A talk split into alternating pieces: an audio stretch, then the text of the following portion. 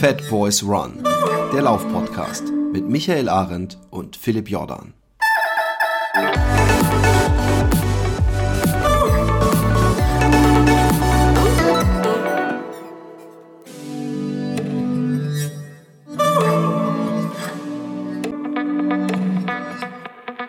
Nee, ich habe vorhin schon, als ihr geredet habt, habe ich schon einen Soundcheck gemacht nebenbei. Ja, einmal mit Profis arbeiten, hey, die machen das nebenbei. Ja. okay, fertig soweit? Können wir? Gut, okay. Also, liebe Fat Girls, liebe Fat Boys, ja, liebe Läufergemeinschaft, wir haben heute äh, ja mal wieder Interviewgäste, was ganz äh, selten vorkommt bei uns. Äh, aber wir haben heute uns vorgenommen, äh, für euch ganz besondere Dienste zu leisten, nämlich wir wollen heute über Laufverletzungen sprechen. Und ich weiß, dass jeder von euch schon mal irgendeine Laufverletzung hatte. Und äh, weil wir das nicht einfach so nebenbei abbacken wollen, haben, haben wir gedacht, holen wir uns mal äh, zwei der Experten in Deutschland zum Thema Laufverletzung. Den einen kennt ihr schon, den anderen kennt ihr bestimmt auch, aber der war noch nicht zu Gast. Wir haben einmal den äh, Björn Gustafsson äh, bei uns und den kennt er schon von der äh, letzten Folge zum Thema äh, Einlagenversorgung mit Decurex-Einlagen. Ähm, Björn ist Spezialist für Bewegungsanalysen und speziell auch für Einlagenversorgung und auch sicherlich ähm, mit seiner großen Laufdatenbank, Laufschuhdatenbank, der Spezialist für Laufschuhe und kann uns da bestimmt viel drüber sagen. Und den zweiten, den ihr bestimmt kennt, ja, der aber noch nicht zu Gast war und deswegen freue ich mich besonders, dass er heute dabei ist.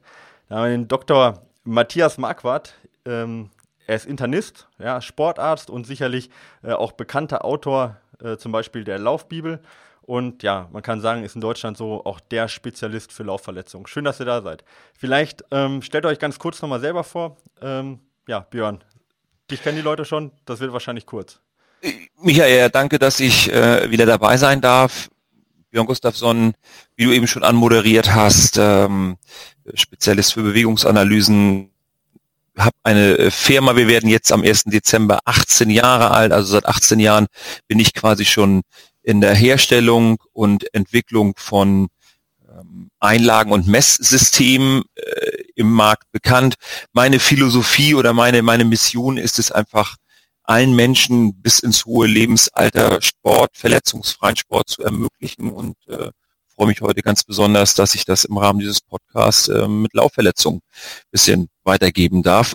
By the way, Fun Fact, jeder zweite Läufer ist einmal im Jahr verletzt. Das ist die statistische Wahrscheinlichkeit. Also insofern äh, dürfte jeder zweite sich äh, dieses Jahr zumindest jetzt bei diesem Podcast angesprochen Genau, und wenn jeder zweite davon auch zum richtigen Arzt gehen würde, dann hätte Matthias keine Zeit mehr, Podcast zu machen. Matthias, du hast nämlich äh, eine eigene, ja, eine eigene Klinik, kann man sagen, oder? Für Laufverletzungen. Vielleicht stellst du dich auch mal eben kurz selber vor.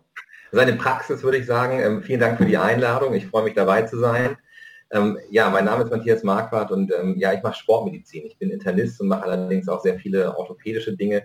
Ich mache hier im Wesentlichen äh, Check-up-Medizin für Sportler und äh, für Nichtsportler auch. Und ansonsten machen wir hier Bewegungsanalysen und Betreuung von Läufern, Triathleten, also vornehmlich Ausdauersportlern, die Sehnenprobleme haben. Also ich behandle hier den ganzen Tag Achillessehnen, Fersensporn, Patellasehnenentzündung, solche Dinge und nutze dabei die Dinge, die ich viele Jahre lang ähm, mit Björn Gustafsson zusammen unterrichtet habe in unseren Bewegungsanalyse-Seminaren. Und deshalb ist das für mich auch ähm, ganz schön, dass sich hier der Kreis so schließt. Also Björn und ich haben fast zehn Jahre lang zusammen Seminare gemacht und sehr, sehr viel Erfahrungsaustausch gehabt. Ich aus der Medizin, er aus der Biomechanik. Und jetzt machen wir diesen Podcast hier zusammen und äh, ich freue mich. Ja, also äh, ich glaube, viel äh, bessere Gäste kann man sich dazu nicht vorstellen. Und wenn du sagst, du bist äh, Experte für Sehen oder behandelst den ganzen Tag nur Sehnenproblematiken und ich gucke mal so auf unsere Agenda, dann äh, sehe ich, äh, ja, bist du genau der richtige Gast, denn tatsächlich sind wohl auch die Sehnenverletzungen wohl die häufigsten äh, Läuferverletzungen. Ähm, wir haben uns vorgenommen, heute mal so die fünf, die großen fünf, die Big Five so durchzugehen. Es gibt bestimmt unzählige weitere Sachen, die man sich irgendwie einfangen kann. Ähm, die Big Five, äh, da waren wir uns relativ schnell einig. Ähm, die äh, haben wir zusammengefunden und die wollen wir jetzt gemeinsam nach und nach durchgehen. Welche das sind, das kriegt ihr dann mit. Ja, ich würde sagen, wir fangen direkt einmal an und gehen direkt an die Nummer 1. Umso länger haben wir Zeit, auch über die Verletzung zu reden. Wir fangen unten an und gehen den Körper ganz langsam hoch. Ja, äh, wahrscheinlich bleiben wir relativ lange unten, weil so eine Läuferverletzung, die äh, ist ja doch meistens irgendwo hüfteabwärts. Wir fangen ganz unten an. Ähm, und zwar an der Plantarsehne. Ja, Matthias, ich frage dich jetzt mal als erstes direkt, ja, äh, wenn du sagst, du bist ähm, äh, Spezialist auch für, für Sehnen. Äh, Plantarsehne ist unsere tiefste Sehne. Ja. Wie häufig kommt das vor, dass jemand mit der Plantarsehne zu dir kommt? Also die Plantarfasziitis, wie man das im äh, akademischen Jargon nennt, also diese im Volksmund fersenspornartigen Beschwerden, wobei es nicht wichtig ist, äh, ob da ein Fersensporn ist oder nicht. Es geht nur um diese Reizung dieser Sehne, ist eine der häufigsten Läuferverletzungen. Die häufigste ist sicherlich die äh, Achillessehnenproblematik die 40 Prozent, das muss man sich mal vorstellen, 40 Prozent der aktiven Läufer betrifft. Und ähm, die Plantarfaszie kommt direkt äh, danach, also auch so in einem Bereich, dass das durchaus 20, 30 Prozent der Läufer betrifft. Und äh, insofern ja, etwas, was ich hier tagtäglich mache. Mhm. Ähm, jetzt die, die Plantarsehne, ich meine, da sind wir jetzt eigentlich bei deinem auch Spezialgebiet, Björn. Ne? Ich meine, gerade äh, wenn wir über Einlagenversorgung sprechen, die, das wirkt ja direkt, sag ich mal, durch deine Einlagen. Ja? Ähm, äh, was sind so die, die, die, ähm, ja, die Ursachen für so eine, für so eine äh, Plantarsehnenentzündung, sage ich jetzt mal so einfach ausgedrückt, ohne, ohne, ähm, ja, ohne, ohne Spezialwörter. Ähm, wo würdest du sagen, wo sind so die Risikofaktoren, dass, äh, dass jemand dann sich sowas einhandelt? Häufig ist es immer eine vermehrte Bewegung irgendwie in der Fußwurzel um die Längsachse.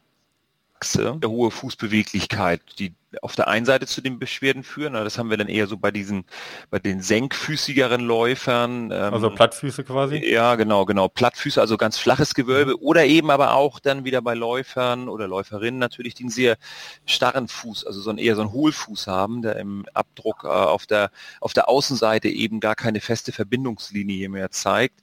Äh, die haben dann halt eine, eine sehr feste Plantarsehne, ähm, die dann häufig eher davon betroffen sind.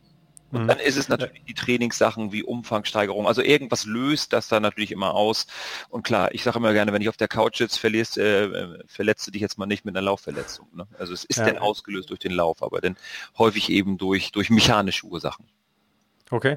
Ähm, jetzt kommen natürlich die Läufer weniger zu dir in die Praxis, äh, Matthias, und sagen, äh, ich glaube, ich habe, äh, bin, bin äh, ein Risikopatient, sondern die kommen wahrscheinlich zu dir, wenn sie sagen, äh, äh, ich habe konkrete, ein konkretes Beschwerdebild. Wahrscheinlich schon meistens so stark, dass sie kaum auftreten können, dass das Ganze unter der Ferse quasi wehtut. Ja? Wie sieht dann normalerweise so ein, so ein Beschwerdebild aus? Also woran kann ich erkennen, dass ich quasi an dieser an der Plant, Plantarfasziitis leide? ist alles, was unter dem Fuß wehtut, ist sind wir dann schon direkt bei einer Plantarsehnenentzündung oder äh, also, kann man das spezialisieren, spezifizieren?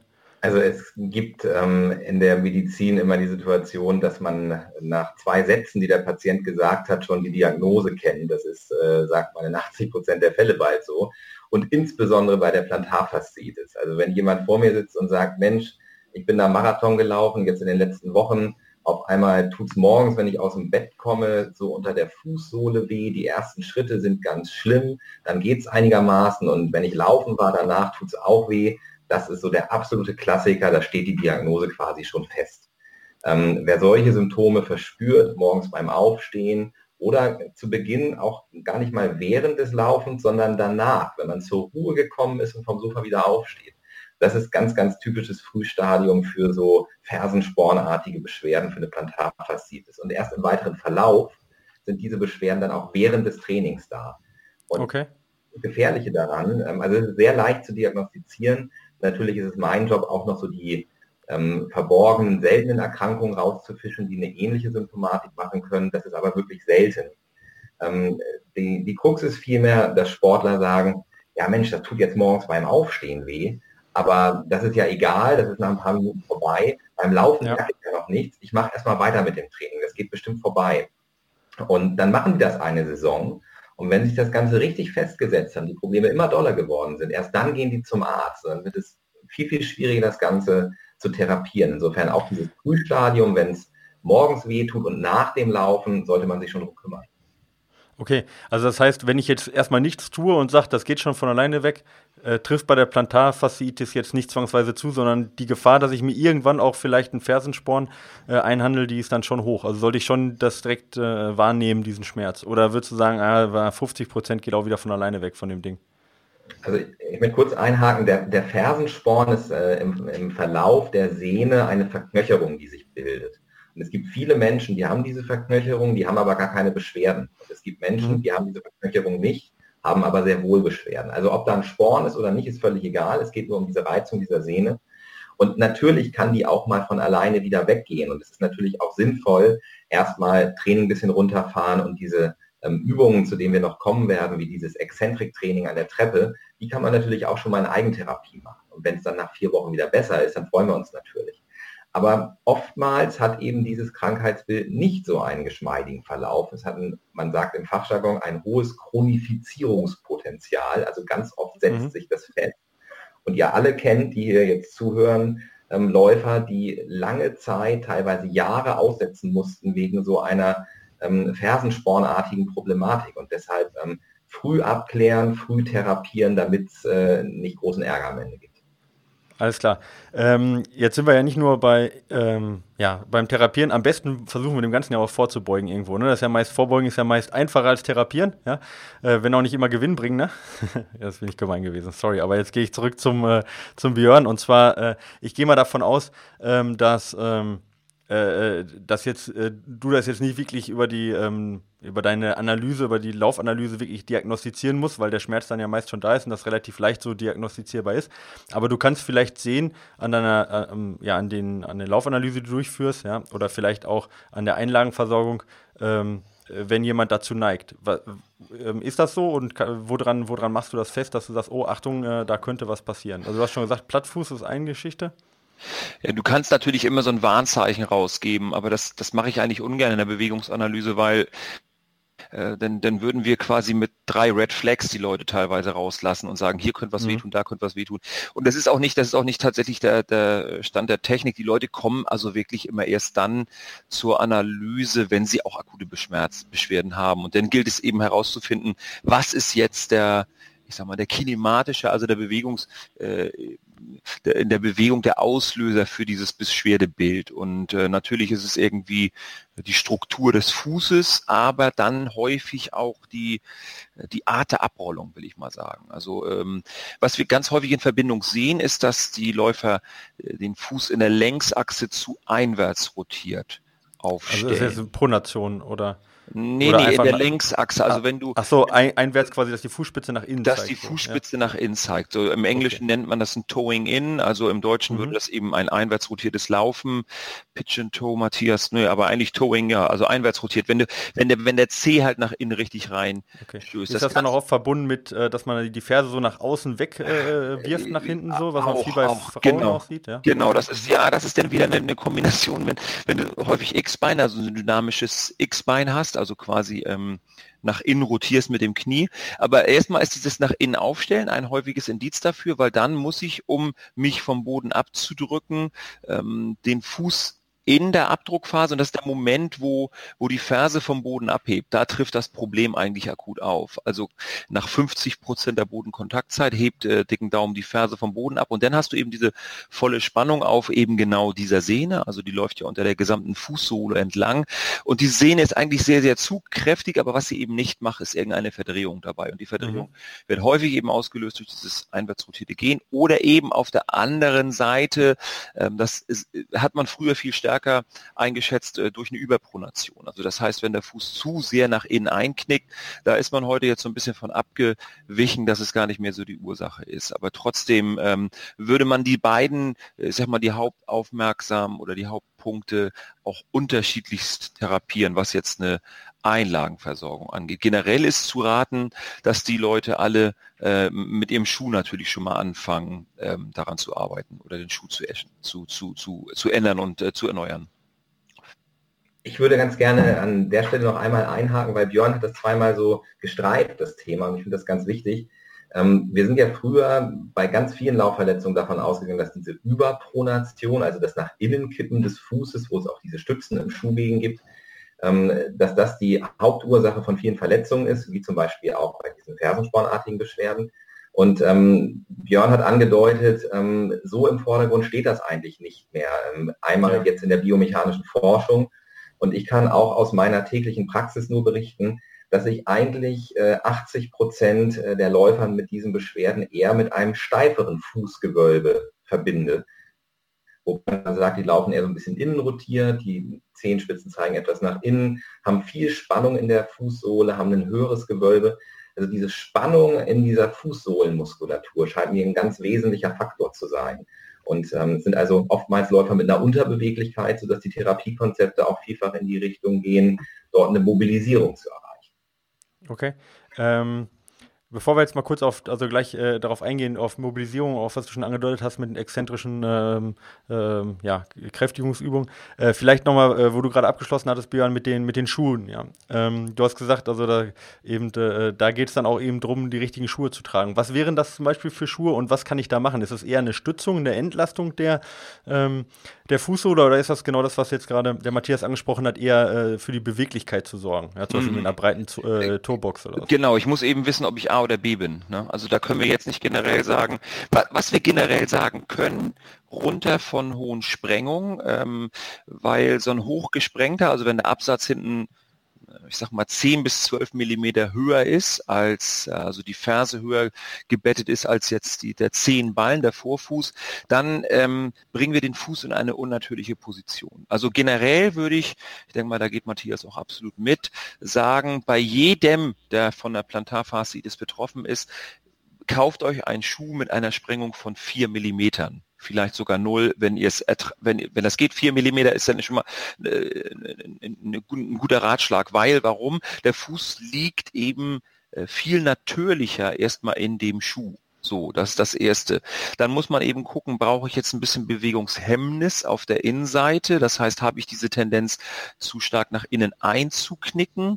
Oder brauche ich vermehrte Flexibilität, ähm, das würde dann bei dem steifen Fußgewölben, was Matthias eben auch schon ansprach, der Fall sein. Oder eben auch bei den Leuten, die, die diesen äh, einwärts rotierten Lauf haben. Die würden auch eher von einem sehr flexiblen und, und Schuh ohne Stütze auf der Innenseite profitieren. Also mhm. Also diese beiden, diese beiden Richtungen haben wir, beide immer mit weniger Sprengung. Wenn wir jetzt den Fuß ähm, da nochmal angucken, so kann man in der Einlagenversorgung äh, häufiger gekoppelt mit diesem Fersensporn, also die Plantarfasziitis, kann sowohl wie so ein, wie so ein durchstechendes Brotmesser in der Fußsohle irgendwie auftreten, so ein ganz heller Schmerz, ja, was in der. Ja, oder du hast es eben so einen dumpfen Fersenschmerz, was Matthias eben sagte, du stehst morgen auf, die, die tut die Ferse weh. Ist aber beides das Gleiche. Ähm, in einer Einlagenversorgung gibt es dann im Extremfall so eine Hohllegung hinten ähm, unterhalb der Ferse an diesem, an diesem Schmerzpunkt, wo man eben diesen Sporn erwartet. Äh, kann man machen, kann man mal ausprobieren, ob das mhm. was bringt. Das Wichtige ist einfach, dass ähm, äh, dass die Leute, die so ein bisschen äh, Futter, Puffer, Nachformung an der ähm, an der Plantarsehne machen. Ähm, das heißt also das Längsgewölbe und aber auch auf der Innenseite wie auch auf der Außenseite, also den Fuß schon so ein bisschen nachformen. Aber das auf mhm. gar keinen Fall in der steifen Konstruktion. Okay, du hast letztes Mal gesagt, äh, ein Schuh muss sich gut anfühlen in erster Linie. Ja? Ähm, ich habe da eine kleine Anekdote von mir. Ich hatte das Ding nämlich auch schon. Ist ein bisschen länger her, irgendwie 2013 oder sowas. Ähm, konnte kaum auftreten über Wochen. Ja? Äh, Transalpine Run ist äh, immer näher gerückt so. Ja? Und äh, äh, so zwei Tage vom Transalpine Run habe ich rausgefunden, dass so ein spezieller Schuh, dass ich mit dem gehen konnte, keine Schmerzen hatte. Alle anderen Schuhe schmerzhaft. War kein spezieller Schuh. Das war ein X, also ganz normaler Straßenschuh. So, und dann habe ich den äh, ähm, gedacht, okay, versuchst du Transalpine läufst du den auf der ersten Etappe, ja. Und die war total glitschig, so, so Abhänge nur mit Gras und ich mit einem Straßenschuh, ja, ungefähr alle fünf Meter lang gemacht. Aber mit dem Schuh hatte ich gar keine Probleme mit der Plantarfaszie und habe die über den Transalpine Run, habe das Ding quasi rausgelaufen, ja, weil mit dem ich nur mit dem Schuh gelaufen bin, ja, also ein bisschen, bisschen äh, kurios. Ähm, ähm, würdest du da auch sagen, richtige Entscheidung, wenn ich einen Schuh habe, wo keine Schmerzen sind, ist es erstmal der richtige Schuh? Ja, also klar. Kann man so sagen. Das ja. kann man so sagen. Sollte jetzt kein Straßenschuh nach Möglichkeit sein. Also, ähm, aber da sagte dein Körper ja, schon. Ja, war jetzt ein Straßenlaufschuh. Ja, okay, ach so, alles klar, das meinst du mit. Ja, wegen Transalpine Run, genau. Ja, ähm, aber da sagte dein Körper schon ganz genau, was du hören sollst. Und ähm, hm. Das also ist einfach ja mal ausprobieren so, ne? auch, wo es besser genau. läuft und wo nicht. Ne? Genau. Und wenn du einen Schuh hast, wo du merkst einfach, bei dem tut es jetzt mehr weh, dann meide diesen Schuh. Also auch wenn ja, dir jemand sagt, okay. du musst ihn laufen, meide ihn. Also dein Körper ist da schlauer, als was andere über dich äh, zu wissen glauben. Ja, okay. Ich möchte noch mal eben eine Sache zu dem äh, zu der Fersensprengung von den äh, Schuhen sagen. Ja, Das mhm. ist ja ein Thema, Bitte. mit dem ich mich äh, damals auch zusammen mit Björn viele Jahre intensiv beschäftigt habe und ich bin nach wie vor der Überzeugung, dass eine natürliche Bewegung ähm, wichtig ist, um Beschwerden zu vermeiden. Ähm, ich würde allerdings ähm, diese Empfehlung noch mal darum erweitern, was mache ich in der Akutphase und was mache ich später, wenn die Akutphase vorbei ist. Also Mhm. wenn jemand richtig viel Spannung in der Fußsohle hat, einen Hohlfuß hat, kurze Wadenmuskulatur hat, mit den Fingern am Boden kommt, also jemand mit sehr viel Verkürzung, ähm, wenn ich dem dann einen ganz flachen Schuh gebe, kriegt er noch mehr Zug auf die Struktur, die ihm gerade wehtut. Das heißt, Gerade wenn das nicht gewohnt ist, oder? ja, genau, das heißt in der Akutphase ähm, gebe ich dem dann tatsächlich äh, Schuhe mit einer normalen Fersenerhöhung, um die auch Mhm. einfach erstmal beschwerdefrei zu kriegen. Und wenn man dann diese Beschwerdefreiheit erreicht hat durch die Therapien, über die wir gleich noch reden werden, ähm, dann bin ich darum bemüht, sukzessive, und da reden wir aber von einem Zeitraum von vielleicht auch mal sechs Monaten oder ein, zwei Jahren, ähm, Mhm. langsam mehr Beweglichkeit zu erreichen und dann auf die eben von Björn angegebenen äh, flacheren Schuhe langsam überzuwechseln, aber eben nicht in der ganz Akutphase. Alles klar, super. Vielen Dank auch äh, für, für den Hinweis. Jetzt hast du vorhin schon mal was anklingen äh, klingen lassen, nämlich die exzentrische Muskelbelastung. Das heißt also, der Muskel wird angespannt, zum Beispiel an einer, äh, an einer Treppenstufe und dann langsam die Ferse zum Beispiel abgesenkt. Ja, das wäre jetzt so eine Belastung.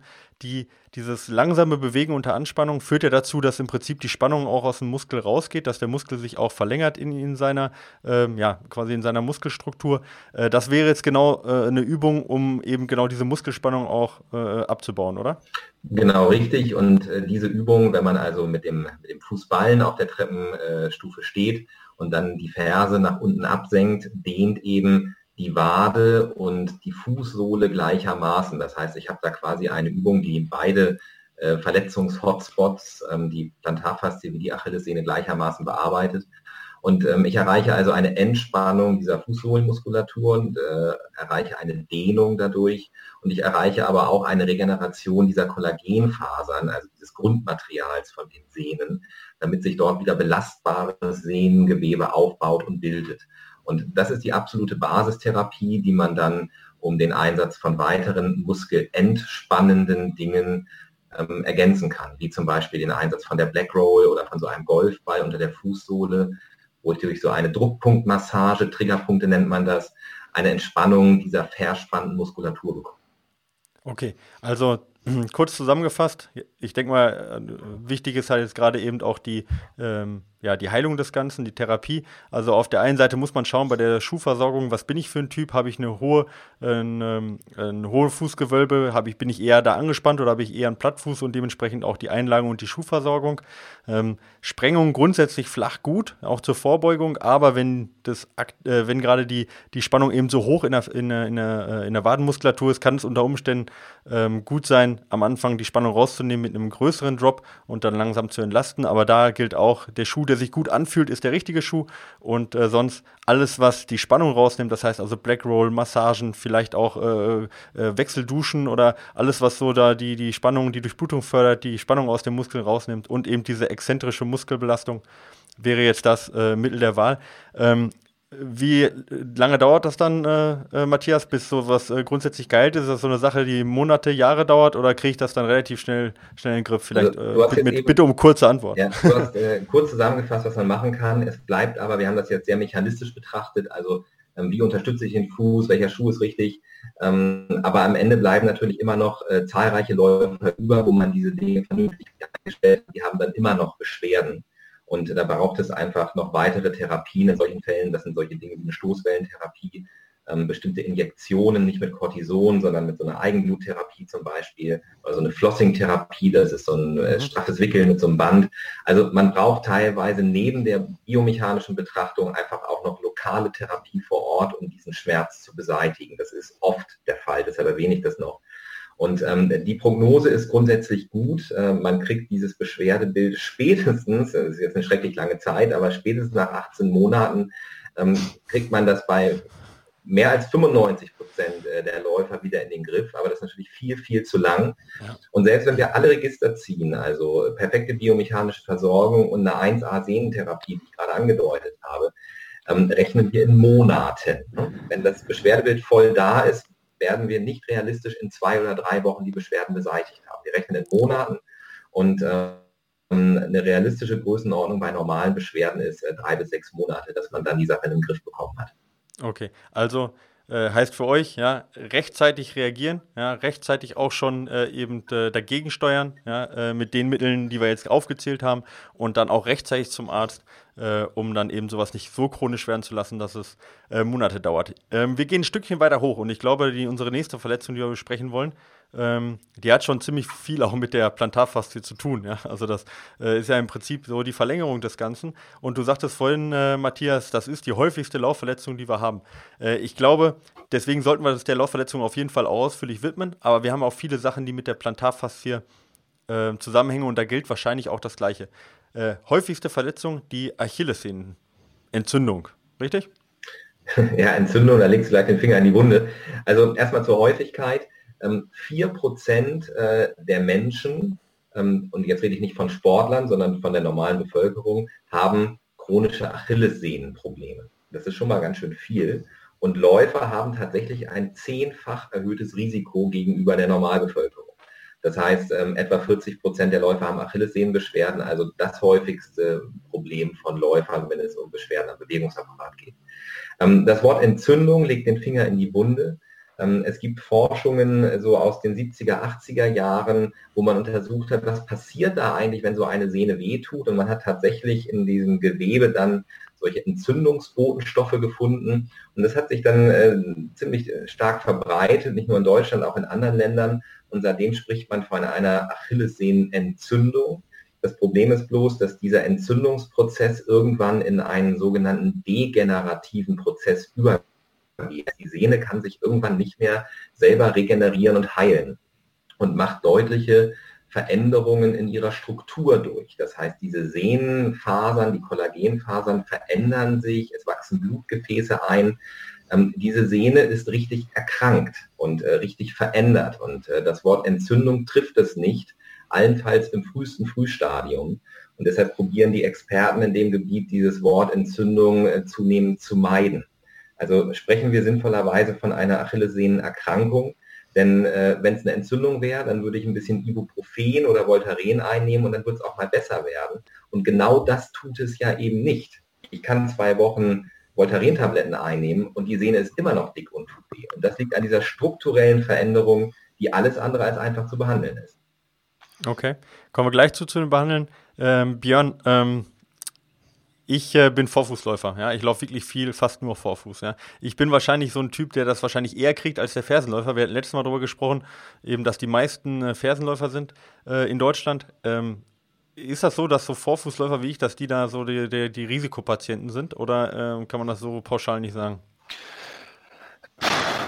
Also ne, laut Studien sind fünf Prozent wirklich reine Vorfußläufer, wenn, und, und die, die es sind, die können es dann eben auch. Also das, das große Problem ist immer der Fersenläufer, der dann zum Vorfußläufer werden will. Dann kommt es ganz häufig zu, äh, zu diesem Überlastungsproblem, weil, weil einfach die, die Belastungszeit, die gesamte Kraft, die auf die Sehne wirkt, dann sowohl im äh, in der Landephase, also ich den Fuß auf den Boden aufsetze und dann nochmal in der Abdruckphase wirkt. Das ist sonst eben entsprechend, wenn ich Fersenläufer bin, habe ich da eine etwas andere Krafteinwirkung ähm, und habe erst vollen Zug auf der Sehne eben mit dem Abheben der Ferse vom Boden. Ähm, also insofern, ähm, jein. Ne? Also generell hättest du schon als Vorfußläufer ein erhöhtes Risiko, aber wenn man eben äh, fit ist, wenn du das entsprechende Körpergewicht aufweist und äh, wenn du gut trainiert bist, äh, dann ist da kein höheres Risiko da. Ne? Also das gilt, gilt für denjenigen, der, der mal eben schnell sein Laufstil umstellt. Das mussten wir leider in der Vergangenheit immer wieder erleben, dass, dass dann äh, für mehr diese Probleme aufgekommen sind. Und nochmal was vielleicht ergänzend, wir haben ja die, die reine Sehnenentzündung, von der Matthias eben sprach, dann aber auch noch irgendwo diese Hacklund-Exostose, das haben auch leider viele Läufer, also so, ein, so eine entzündliche Verdickung mit so einer mit so einer Knochenkalus-Neubildung an der Ferse, äh, die dann richtig auf Ferse... Also Verknöcherung der Sehne, kann man das so einfach äh, sagen? Für, äh, ver verständlich ausgedrückt? Ja, so in etwa. Ne? Also der, der, der, mhm. letztendlich wird, der, wird das Fersen bei der Fersenknochen wird dicker. Oder eben, dann gibt's ja auch noch sogar, dass das Schwierige herauszufinden, ob es die Bursitis ist, also unter der Achillessehne sitzt eben auch noch ein Schleimbeutel. Der kann denn wirklich entzündet sein. Das sind dann aber Schmerzen, die sind sehr lokal oben am Fersenbein. Matthias sprach eben wirklich im Sehnenverlauf. Also für den Läufer herauszufinden, was hat er denn jetzt? ist eigentlich immer ein guter Tipp, wenn ich, wenn ich so den Finger auf die Sehne lege und dann den Fuß hoch und runter nehme. Ähm, wenn der Schmerz dann ähm, sich bewegt, dann kann man äh, ziemlich sicher sagen, es ist die Sehne. Wenn er auf einer, auf der Stelle bleibt, dann ist es auch so das umliegende Gleitgewebe, was dann häufig betroffen ist. Also auch äh, die, die Diagnostik, ähm, Matthias wird mir zustimmen, die ist dann da schon ein bisschen schwieriger, was die Echolodie okay. angeht. Ähm, ja, ähm, Jetzt, äh, also zum, zu, nochmal auch zu dem Beschwerdebild. Also ich habe das auch lange Zeit gehabt. Also ich habe, glaube ich, alle Sachen gehabt. Deswegen kann ich überall persönliche Erfahrungen dazu geben, ein bisschen. Ähm, wenn man sich dann irgendwo anstößt, ja, also nur so ganz leicht an der Achillessehne sich anstößt, beziehungsweise eher an der Ferse, dann kann man in die Decke gehen. Ja. Ist das so ein typisches Beschwerdebild auch erstmal, dass man druckempfindlich ist? Ähm, oder äh, würdest du da sagen, dass nee, das ist dann eher der Schleimbeutel? Und ist die Achillessehne dann eher die Geschichte, dass wenn man äh, läuft, Schmerzen hat? Oder wie sieht da, kann man das irgendwie abgrenzen? Oder gibt es da so viele Ausprägungen, dass man das jetzt nicht prinzipiell sagen kann? Also vielleicht sagst du mal ganz kurz, wie stößt du dich denn jetzt an der Achillessehne? So morgens am Bett oder was beim Aufstehen? Oder ja, ja, also man, man, wenn man irgendwo Schmerzen hat, dann merkt man ja erstmal, wie oft man sich anstößt. Ja, das gilt ja für alle Sachen. Wenn man einen Daumen gebrochen hat, merkt man erstmal, wie oft man den Daumen benutzt. Ja, äh, ja genau, zum Beispiel. Ja. Oder wenn man aus der Badewanne aussteigt, keine Ahnung. Ja, ich äh, um jetzt da keine kompromierenden äh, äh, Situationen jetzt irgendwie äh, daherzustellen. Genau, aber generell, also ist es eher ähm, druckempfindlich. Ja, vielleicht, vielleicht, Matthias, kannst du noch was sagen? Ja. Auch, äh, ist das eher druckempfindlich oder ist es eher so eine Sache, die beim Laufen äh, dann wehtut? Letztendlich, du hattest schon ganz am Eingang darauf hingewiesen, da möchte ich jetzt nochmal darauf hinweisen, das Beschwerdebild ähm, ist ganz eng verbunden mit der Plantarfasziitis. Die sind ganz ähnlich auch von der Symptomatik. Ähm, Ganz häufig beginnt das Ganze damit, dass man aus einem umfangreichen Training heraus als erstes bemerkt, die ersten Schritte am Morgen, ich habe so ein Steifigkeitsgefühl im Bereich der Sehne, ich habe so einen Anlaufschmerz für die erste und dann geht es eigentlich. Und dann haben wir wieder die Situation, beim Laufen tut es dann nicht weh, aber wenn ich nach dem Laufen zur Ruhe komme und dann wieder anfange, dann tut es wieder weh. Also genauso wie bei der Plantarfasziitis. Und da ist wieder gefährlich, dass das Läufer gerne erstmal ignorieren, weil beim Laufen geht es ja noch.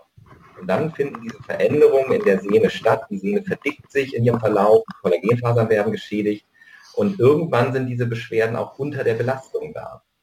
Und dann ist oftmals das Kind schon ein Stück weit in den Brunnen gefallen. Dann haben wir schon diese Sehnenveränderungen, die ungleich schwerer zu behandeln sind. Und mhm. während diese Sehnenverdickung und dieser Schmerz der Sehne ähm, im Verlauf der Sehne noch relativ gut zu behandeln sind, muss man sagen, dass die ansatznahen Schmerzen, also unten am Knochen, wo die Sehne sich im Knochen verankert, wenn die Schmerzen dort sind, vor allem auch wenn so eine Verdickung des Knochens da ist, diese Haarklundexostose, die eben fiel, ist die Prognose wesentlich schwieriger. Also wir können die ansatznahen Schmerzen ähm, nicht so optimal behandeln wie die Sehnenschmerzen im Verlauf. Und das heißt nochmal, wenn sowas äh, im Bereich der Achillessehne beginnt, geht sofort zu einem Sportarzt, der sich mit Sehnentherapie auskennt. Ähm, nach all dem, was ich hier die letzten Jahre gemacht habe, wenn mir die Achillessehne wehtut beim Laufen, das war vor zwei Jahren das letzte Mal so, ich habe die sofort mit allem beballert, was ich hier in der Praxis habe. Ähm, mhm. Natürlich wollte ich das schnell weghaben, aber vor allem wollte ich nicht, ich hätte auch meinetwegen drei Wochen Pause machen können, aber ich will nicht, dass sich sowas chronifiziert. Also ich bin da mit den Therapien äh, in dem Bereich sehr, sehr schnell, ähm, damit wir nicht am Ende dicke Backen machen. Okay. Ähm, ja, äh, äh, kommen wir zu deinem äh, äh, Spezialgebiet, Björn. Ähm, du hast vorhin auch den Drop angesprochen. Gilt jetzt hier ungefähr das Gleiche, was bei der Plantarfaszitis äh, gilt? Also am Anfang versuchen vielleicht sogar zu entlasten mit einem höheren Drop? Oder, ähm, oder würdest du sagen, nee, ähm, kann man jetzt so pauschal auch wieder nicht sagen, sondern kommt auch darauf an, wie der Fuß überhaupt dann äh, geformt ist oder woher das überhaupt kommt. Genau, also die, die Achillessehnenbeschwerde, Achillodynie ist also die große Schwester der, der Plantarfasziitis. Die wirken ähm, in, in einer Schlinge zusammen. Man kann auch selber so ein bisschen rausfinden, ob ich davon, ob ich ein höherer Risikopatient bin, indem ich einfach mal in die tiefe Hocke gehe, also mich schulterbreit hinstelle, so 30, 40 Zentimeter die Füße auseinander und ähm, dann in die tiefe Hocke runtergehe, ohne die Ferse am Boden nee, also ohne die Ferse vom Boden abzuheben, also die Ferse am Boden mhm. zu lassen. Wenn ich das schaffe, ist das schon mal super. Dann würde ich mal sagen, ist mein, äh, mein Risiko äh, äh, deutlich reduziert. Also ich komme in die tiefe Hocke. Ähm, was den Drop angeht, gilt das gleiche wie mit der, äh, mit der Plantarfasziitis. Also okay. dummerweise, und das ist tatsächlich das in dem Fall im akuten Stadium ähm, wenden ganz viele Ärzte äh, leider das falsche Hilfsmittel an und wollen die Sehne entlasten, indem sie die höher bringen. Also Ansatz und Ursprung des Muskels und eben auch den, der äh, folgenden Sehne äh, dichter aneinander ranbringen. Das führt aber auch wieder nur zu Spannungsveränderungen, weil häufig ist es nämlich eine muskuläre Dysbalance zwischen hinterer Unterschenkel und vorderer Unterschenkelmuskulatur. Ähm, also auch hier gilt raus von sämtlichen Fersenerhöhungen, die ganz viele, weiß ich, weiß ich, weiß ich, ganz viele im Schuh irgendwie drin haben. Das sind dann häufig so Silikonkissen, die dann da reingelegt mhm. werden. Das arbeitet nur in die Problematik rein. Weg damit. Ähm, warum weg damit laufen, ist auch eine andere, andere, eine andere, Aneinanderreihung von Einbeinständen. Also ich springe quasi ja ständig von einem Fuß auf den anderen. Das ist ja was anderes, als wenn ich am Schlachtertresen stehe und jetzt äh, mit, beiden Beinen eben stehe. Äh, deshalb hat das, äh, verändert es nur die, die mechanischen Eigenschaften, also äh, Absatzerhöhung raus. Und was äh, helfen kann, Schuhversorgung gilt das gleiche wie bei der Plantarfasziitis rauszufinden, ist es eben dieses, dieses einwärts äh, äh, C zeigende und, und vielleicht zu stark über die Außenflanke abrollende. Das ist dann ähm, beim, beim Schuh ein vermehrter Außenabrieb auf der Außenseite vorne im Vorfuß. Ähm, das gilt es rauszufinden oder eben die Überpronation. Ja, und dann erste Therapieform morgens und abends auf der Ferse Zähne putzen. Das ist auch nochmal so ein Ding. Also die Ferse, den Vorfuß hochnehmen und einfach auf der Ferse stehen und dann Zähne putzen. Damit kräftige ich den vorderen Schienbeinmuskel und kann dann gegen eine äh, muskuläre Disbalance, also häufig einen zu kurzen Wadenmuskel anarbeiten. Mhm. Alles klar, danke. Ähm, Matthias, gilt das gleiche wie für die Plantarfaszie? Äh, also quasi Druck von der Wadenmuskulatur nehmen, Black Roll, äh, dehnen, ja, viel dehnen vielleicht, ja. Äh, sind das so die, die Mittel der Wahl? Mal abgesehen davon dann, was ein Arzt dann nachher macht, also was ich persönlich machen kann? Also das Entscheidende, was man selber machen kann, ist erstmal Exzentrik-Training an der Treppe. Ähm, dieses mhm. ähm, Absenken des Fersenbeins an der Treppe ist das Entscheidende. Gerne ergänzt um Dehnübungen, gerne ergänzt um dieses sogenannte myofasziale Release, also das Arbeiten mit dem Golfball und mit der, mit der Black Road und Bade. Das kann und muss jeder selber machen. Ähm, aber auch hier gilt ähm, große Gefahr, dass das Ganze chronisch wird. Ähm, oftmals längerer Verlauf, wo wir wie bei der Plantarfaszie in Monaten rechnen. Keiner macht eine richtige Achillessehnenerkrankung in zwei Wochen weg. Das gibt es nicht. Und wenn mhm. jemand nach zwei Wochen beschwerdefrei ist, dann hat er was anderes. Ähm, mhm. wir, rechnen, okay. wir rechnen in Monaten und ähm, brauchen dann eben auch noch diese lokale Sehnentherapie mit äh, Eigenblutspritzen, mit Stoßwellentherapie und teilweise, und das ist ein Spezialthema im Bereich Achillessehne und Patellasehne, das gibt es nur dort, wenn diese Sehne sich verändert und man sagt degeneriert, sich also nicht selber wieder ähm, in den Originalzustand zurückversetzen kann, dann wachsen da in einem bestimmten Stadium Blutgefäße von hinten in die Sehne ein. In einer gesunden Sehne haben wir keine Blutgefäße. Mhm. Ein Ultraschallverfahren darstellen und wenn jemand chronische Schmerzen hat, dann würde man die in einer speziellen Technik veröden mit einer Spritze, um dann auch solche fortgeschrittenen Fälle noch wieder beschwerdefrei zu bekommen. Das sind allerdings wirkliche Spezialanwendungen. Aber hier gilt eben auch, äh, nichts tun und zugucken ist nicht die Lösung. Das wird durch Rumsitzen nicht besser. Diese Sportler müssen weiter trainieren und in diesem Trainingsprozess professionell begleitet werden mit der Sehnentherapie. Abwarten löst das Problem nicht. Auch okay. drei äh, Monate Laufpause stellen das Problem nicht ab. Okay, wenn ich jetzt soweit bin und bin, habe wirklich so eine degenerierte Seele, ist sowas wieder um, umkehrbar oder ist das äh, äh, nur äh, wirklich dann, ähm, ja, vielleicht operativ oder wie du sagtest, eben mit diesen Spritzen äh, möglich? Oder selbst dann, wenn ich äh, da dran bleibe, ist sowas dann auch wieder komplett heilbar? Es gibt drei Stadien der Sehnendegeneration. Das erste ist ähm, getriggert durch so einen entzündlichen beginnenden Reiz eine leichte Verdickung der Sehne, Flüssigkeit und Eiweißeinlagerung. Das merkt man schon, dass die Sehne dann sich so ein bisschen spindelförmig verdickt. Das ist noch sehr gut therapierbar, therapierbar durch die eben genannten Maßnahmen. Das zweite Stadium ist eine weitere Verdickung und dieses Einwachsen von den Blutgefäßen. Da wird es schon schwieriger, aber es ist weiterhin reversibel. Das heißt, ich kann das Ganze noch umkehren durch diese speziellen Spritzen und die anderen genannten Therapien.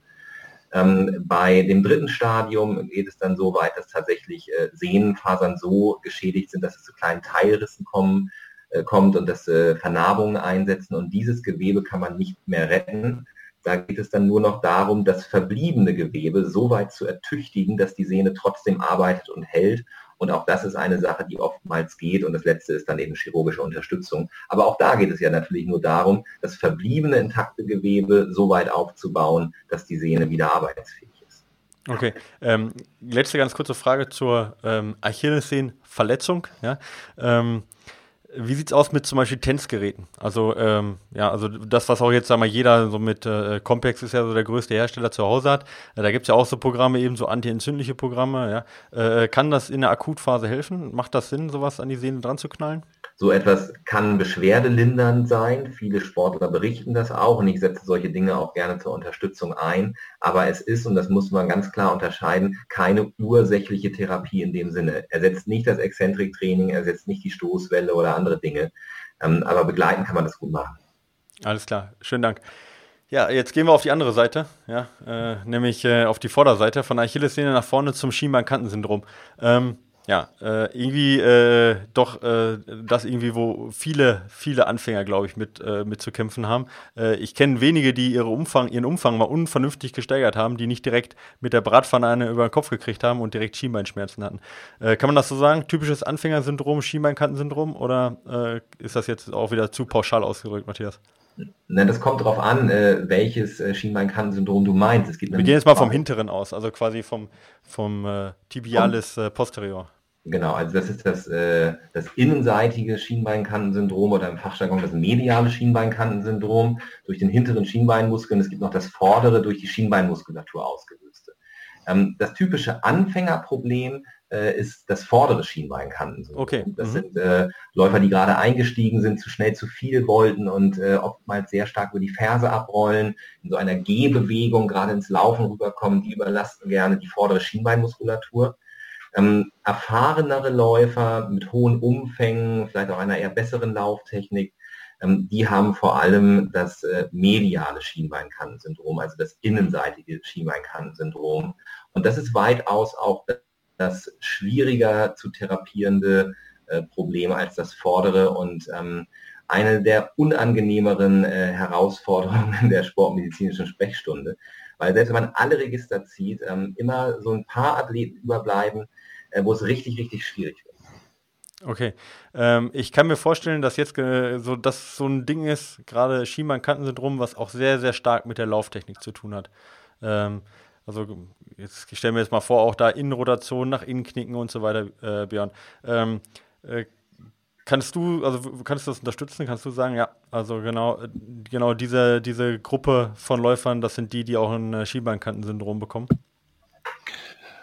Äh, also wenn wir jetzt das, das mediale Schienbeinkantensyndrom nochmal von der Erklärung, das ist so zwei Handbreit über dem Innenknöchel, tut das denn ähm, direkt ziemlich mhm. punktuell, das ist so ein durch Knopf, äh, Klopfschmerz auszulösendes äh, Problem, ist erstmal äh, erstmal eine entzündliche Reaktion der Periost. Also hast, der, hast du da, der, hast du da persönlich auch Erfahrungen? Ich habe da, ähm, ja, ich bin ja. Spezialist in der Verletzung. Äh, ich habe das also quasi bis zum Exitus selber diese Verletzung durchgezogen, quasi mit einer mit einer hm. Ablösung der Periost, genau, also der Periostitis genau ähm, am, an der Stelle. Damit war dann, also da kannst du dann gar nichts mehr machen. Da kannst du nicht mehr, mehr Treppen steigen, wenn das so weit ist. Also das war weit über dem chronischen Stadion hinaus. Ähm, Lauftechnik, ja, ist, ist Einflussnahme. Ähm, vermehrtes Auftreten bei Leuten, die im Overcrossing laufen, also die quasi den Fuß mh, mm, auf einer gedachten Linie zu dicht aneinander folgend aufsetzen. Also normalerweise. Also quasi den rechten Fuß eher links aufsetzen und den ja, linken ja, Fuß genau, eher rechts genau, aufsetzen. Wie so, wie so ein Model quasi laufen in so einem Passgang. Da, da muss dann eben dieser spezifische Muskel, es sind zwei, die dafür in Frage kommen, äh, aber dieser, dieser hintere Schienbeinmuskel, den du eben schon angesprochen hast, der muss dann vermehrt äh, Stützarbeit leisten und kann dann mal schnell überfordert werden. Also letztendlich ist es nämlich ein, eine Problematik im Muskel Sehnübergang. Dort prägt sich dann eine Entzündung eben aus und ähm, prägt sich denn oder ist denn zu merken als Schmerz eben am, am Schienbein selber, an, am, an der Seite des Knochens. Ähm, deshalb die Lauftechnik, ja, es ist auch häufig äh, so, so ein wenn, Umfangserhöhung, wenn du zu stark, zu hart über die Ferse aufsetzt. Häufig auch, wenn ich anfange, äh, wenn ich irgendwie meinen Untergrund abrupt ändere. Wir haben das häufig bei Fußballern, die in der Übergang der Saison vom weichen Sommerrasen auf den ersten gefrorenen Rasen, da sehen wir das häufig bei Tänzern, das ist jetzt nicht so unser Thema heute hier. Ähm, aber auch aber wenn jemand jetzt als Trailläufer auf die Straße wechseln würde, ja, zum Beispiel, ich glaube, sowas, so da würde man das dann auch so sehen, genau, um, um jetzt so in, in, deiner Welt eben zu bleiben. Da muss Oder auch vielleicht vom gedämpften äh, Laufschuh auf einen Minimallaufschuh, ja, das auch da, so eine, da ja. kann es eben auch sein. Also immer wenn ich eine gröbere Umstellung in mein, äh, ich sag mal, in den Dämpfungs-, im Interface habe jetzt, also im Dämpfungsverhalten, wenn ich die Dämpfungswerte anders einstelle. Also ähm, hier gilt es eben auch, denn ja, du merkst es dann auch am Schuh, was dir gut tut. Und auch hier wieder angepasste Innenraumversorgung des Schuhs kann die Bewegung des, des äh, Kahnbeins, wo eben dieser äh, tibialis posterior Muskel ansetzt, äh, reduzieren und ähm, also die mechanischen Komponenten so gut es geht dann eben entsprechend rausfinden. Jetzt haben wir alle Anekdoten dazu gehabt. Ich möchte auch noch eine Anekdote kurz beisteuern. Ja, hau raus. Diesem, ich glaube, die habe ich schon mal gehört. zu diesem schnellen Wechsel von, von Lauftechnik oder Schuhwerk.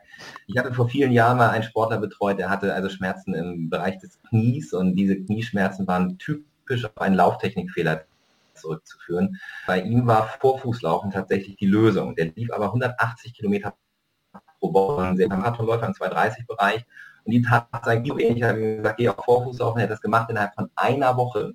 Und er sagte, super, die Knieschmerzen sind echt weg, Matthias, das ist ein Traum. Und er rannte dann drei Wochen so. Und er hat sich so die Schienbeinkante vermackelt. Äh, so wie Björn das gerade auch schon angedeutet hatte. Der hatte also wirklich äh, daumendicke Schwellung und Bluterguss. Da hat sich also ein Bluterguss unter der Knochenhaut gebildet. Ähm, man kann es da ziemlich bunt treiben. Aber wesentlich ist mir auch noch die Feststellung, dem kommt man natürlich helfen, indem man den wieder ein bisschen eingebremst hat.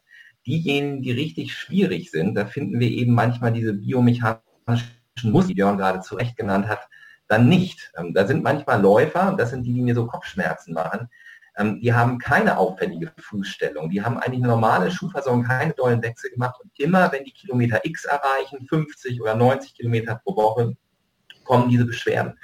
Und ähm, Björn ist ja letztendlich an der Stelle dann auch äh, wirklich an Grenzen gestoßen, weil einem irgendwann manchmal nichts weiter einfällt. Und da machen wir dann äh, ganz viel physiotherapeutische Sachen im Bereich Triggerpunkttherapie und so weiter. Ähm, das bleibt wirklich eines der unangenehmeren äh, Probleme des Laufsports. Alles klar. Ähm, jetzt äh, hast du gerade, oder ihr habt beide gerade schon ein bisschen was zum Beschwerdebild gesagt. Ich denke auch, die Diagnostik ist ja äh, an der Stelle, glaube ich, gar nicht so schwer. Ja, wenn es genau da eben, wo der Björn besch äh, das beschrieben hat, wehtut, ist es äh, meistens mit einer relativ hohen Wahrscheinlichkeit bei wem geht jetzt der, der ja, Krankenwagen her? Bei mir, bei mir. Bei, dir? Mir. Ja, ja, passend. Ja, finde ich gut. Ja, lassen wir drin. Ja, ähm. ja aber die Differentialdiagnostik will hier doch noch mal kurz angesprochen werden. Ja, also, bitte, ähm, gerne. Ja. Bei der ähm, Plantarfaszitis drückst du drauf, wenn es da weh tut, ist die Sache schon ziemlich, ziemlich sicher. Ähm, bei der ähm, beim medialen Schienbeinkantensyndrom ist es im Prinzip ähnlich. Wenn es da weh tut, wird es das mit allergrößter Wahrscheinlichkeit sein. Aber die Stressfraktur ist an der Stressfraktur, der Ermüdungsbruch vom Schienbein ist eine Sache, die eben nicht so selten ist und äh, gerade an der Stelle relativ häufig bei Läufern. Und da braucht man viel Fingerspitzengefühl, zu, um zu entscheiden, ob man den jetzt noch ins MRT schickt oder nicht. Denn das ist das äh, Verfahren der Wahl, um herauszufinden, ob es eine frische Stressfraktur ist. Ähm, und da geht es besonders darum, hat derjenige sehr schnell sein Material gewechselt, hat er sehr schnell seine Umfänge hochgefahren. Und ähm, die der Ermüdungsbruch ist vom Schienbeinkantensyndrom immer sorgfältig abzugrenzen, gerade wenn so etwas akut entstanden ist. Okay, alles klar. Ja, vielen Dank äh, für die Klarstellung auch nochmal. Ähm, Björn hat vorhin gesagt, äh, Overcrossing ist ein, ist ein, kann ein Problem sein da. Ja? Ähm, äh, so eine äh, Urs also wenn man so eine Ursache findet, was wäre dann die Therapie? Wäre das zum Beispiel dann äh, Abduktorstärkung? also Abduktor sind jetzt quasi die, die, die, Muskeln, die das Knie nach außen abspreizen. Ja? Äh, äh, wäre das jetzt so eine, so eine, so eine, so eine klassische Ursachen, äh, sag ich mal, Behebung?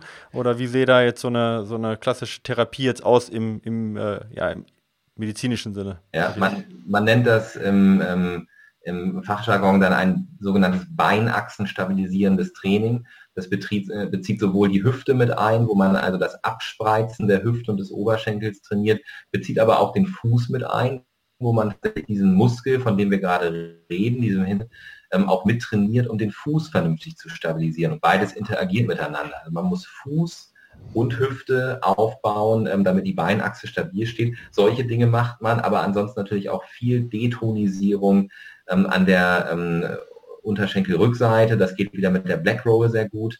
Also das gleiche, was wir schon bei den anderen beiden auch haben, kann genau. man nicht oft genug machen. Ja. Das, das, ist richtig. Ich würde hier allerdings, weil die Muskelverspannung, wir haben hier jetzt ja kein, kein Sehnenproblem in dem Sinne, ähm, gibt es auch dann im Verlauf von dem Innenknöchel, aber seltener. Aber es ist wirklich ein Muskelproblem. Wir müssen die Spannung aus diesem Muskel rauskriegen. Und da arbeite ich schon sehr gerne auch mit Wärme. Also es gibt so diese Physiotherapie-Technik der heißen Rolle, wo man mit so einem ganz heißen Waschlappen da solche Hitzereize setzt. Oder man nimmt sich zu Hause einfach so eine Gummiwärmflasche, tut da kochendes Wasser rein und macht so ein feuchtes, ausgewrungenes Handtuch drumherum und legt da dann auf diese dampfende, heiße Gummiwärmflasche auf das Handtuch diese Wade drauf, damit die feuchte Hitze diesen Muskel weich macht und danach erst auf die Black Roll, damit man das besser weich kriegt. Okay. Ähm, also auch da wieder alles um die Wadenmuskulatur jetzt. Im, also mal Wadenmuskulatur sind ja einige verschiedene Muskeln, die da zusammenstehen, ohne jetzt dazu zu sehr ins Detail reinzugehen. Aber also grundsätzlich die Spannung aus der Wadenmuskulatur rausnehmen. Hier auch wieder vielleicht dann den, wie du gesagt hast, heiße Rolle, dann äh, eben, oder beziehungsweise Wärme, dann Black Roll, dann äh, die Spannung rausnehmen. Genau. Ähm, ja, ähm, wenn ich jetzt also ähm, Overcrossing habe, ja, ich habe festgestellt, ja, ich bin da auch äh, vielleicht ein, äh, eben so ein Risikopatient. Was wären jetzt so Schuhe, wo du sagen würdest, äh, sind eher die richtigen? Wenn das eher jetzt so gedämpfte Schuhe, um eben zum Beispiel diesen harten Untergrund, von dem du gesprochen hattest vorhin, Björn, ähm, um, um da eben entgegenzuwirken, also sagen wir zum Beispiel Hokas oder sowas, wäre das jetzt was, was ak akut eben helfen könnte? Ja, wenn du so einen Hookerschuh, also nochmal Hookerschuh, ich habe neulich gerade nochmal so einen aufgeschnittenen Hookerschuh mir genauer angeguckt. Der hat auch gar nicht so viel mehr Dämpfung als der Rest. Der hat nur so eine hochgezogene, hochgezogene Schale. Ähm, vielleicht einfach das Material mal wie, äh, verändern. Also wir haben im Omega diesen Trend von EVA-Sohlen hin so ein bisschen zu PU-Sohlen. Ähm, das ist, was der Adidas beim Boost macht. Den finden wir. Äh, Saucony hat das jetzt auch in Anwendung. Ähm, wer kommt damit noch mit PU? Ich glaube, äh, New Balance hat auch einen PU-Schuh jetzt mit einer PU-Sohle. Ich würde vielleicht eher so die Dämpfungsspezifikation mal probieren zu ändern. Jetzt gar nicht so ähm, auf eine dickere Sohle zu gehen, sondern tatsächlich mal einen Hersteller weg Wechsel dadurch zu führen. Und äh, wenn äh, du mit, ähm, äh, wenn du so ein Overcrossing machst, auf keinen Fall einen Schuh nehmen, der medial gestützt ist. Also der würde dich dann noch mehr auf die Außenflanke drücken, weil das ist nämlich ganz häufig auch ein anderes Problem. Wir haben jetzt immer über den hinteren Schienbeinkantenmuskel gesprochen, aber tatsächlich kann es eben auch ein Muskel sein, der vorne unter den ähm, kleinen Zehen anfängt und dann auch hinter dem Innenknöchel langläuft und der ist dann vermehrt gereizt, wenn ich eben auch wieder das gleiche Bild verstärkt im Innen rotiert aufsetze. Also wenn ich auch das gibt es, wenn du, wenn du diese Schienbeinkantenproblematik hast und selber merkst, du hast so einen inrotierten Lauf, dann musst du äh, die Fußlängsachse nach außen bringen, um diesen, um diesen spezifischen Muskel zu entlasten. Das kann auch ganz häufig ähm, äh, unheimlich gut tun. Und dann ist es gar nicht mal beim Schuh.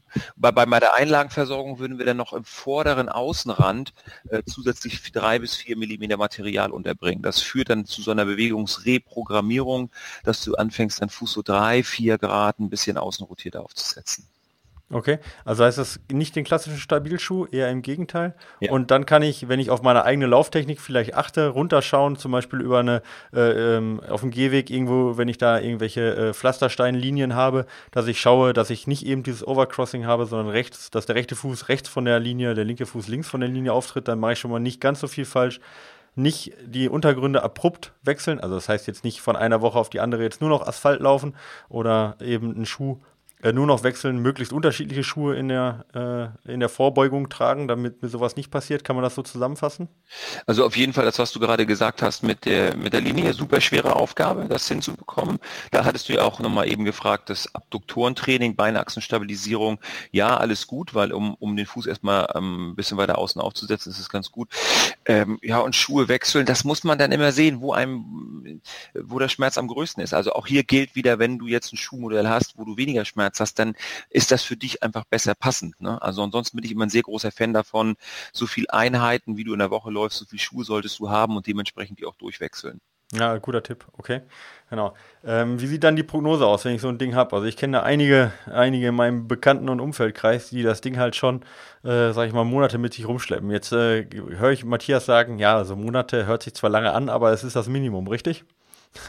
nee, nee, nee, nee, nee. Ähm, also es ist natürlich mal wieder kompliziert, ähm, aber wir haben es hier anders als bei den vorbesprochenen äh, Verletzungen, nämlich Plantarfaszien der Achillessehne, nicht, nicht mit einer Sehnenverletzung schon.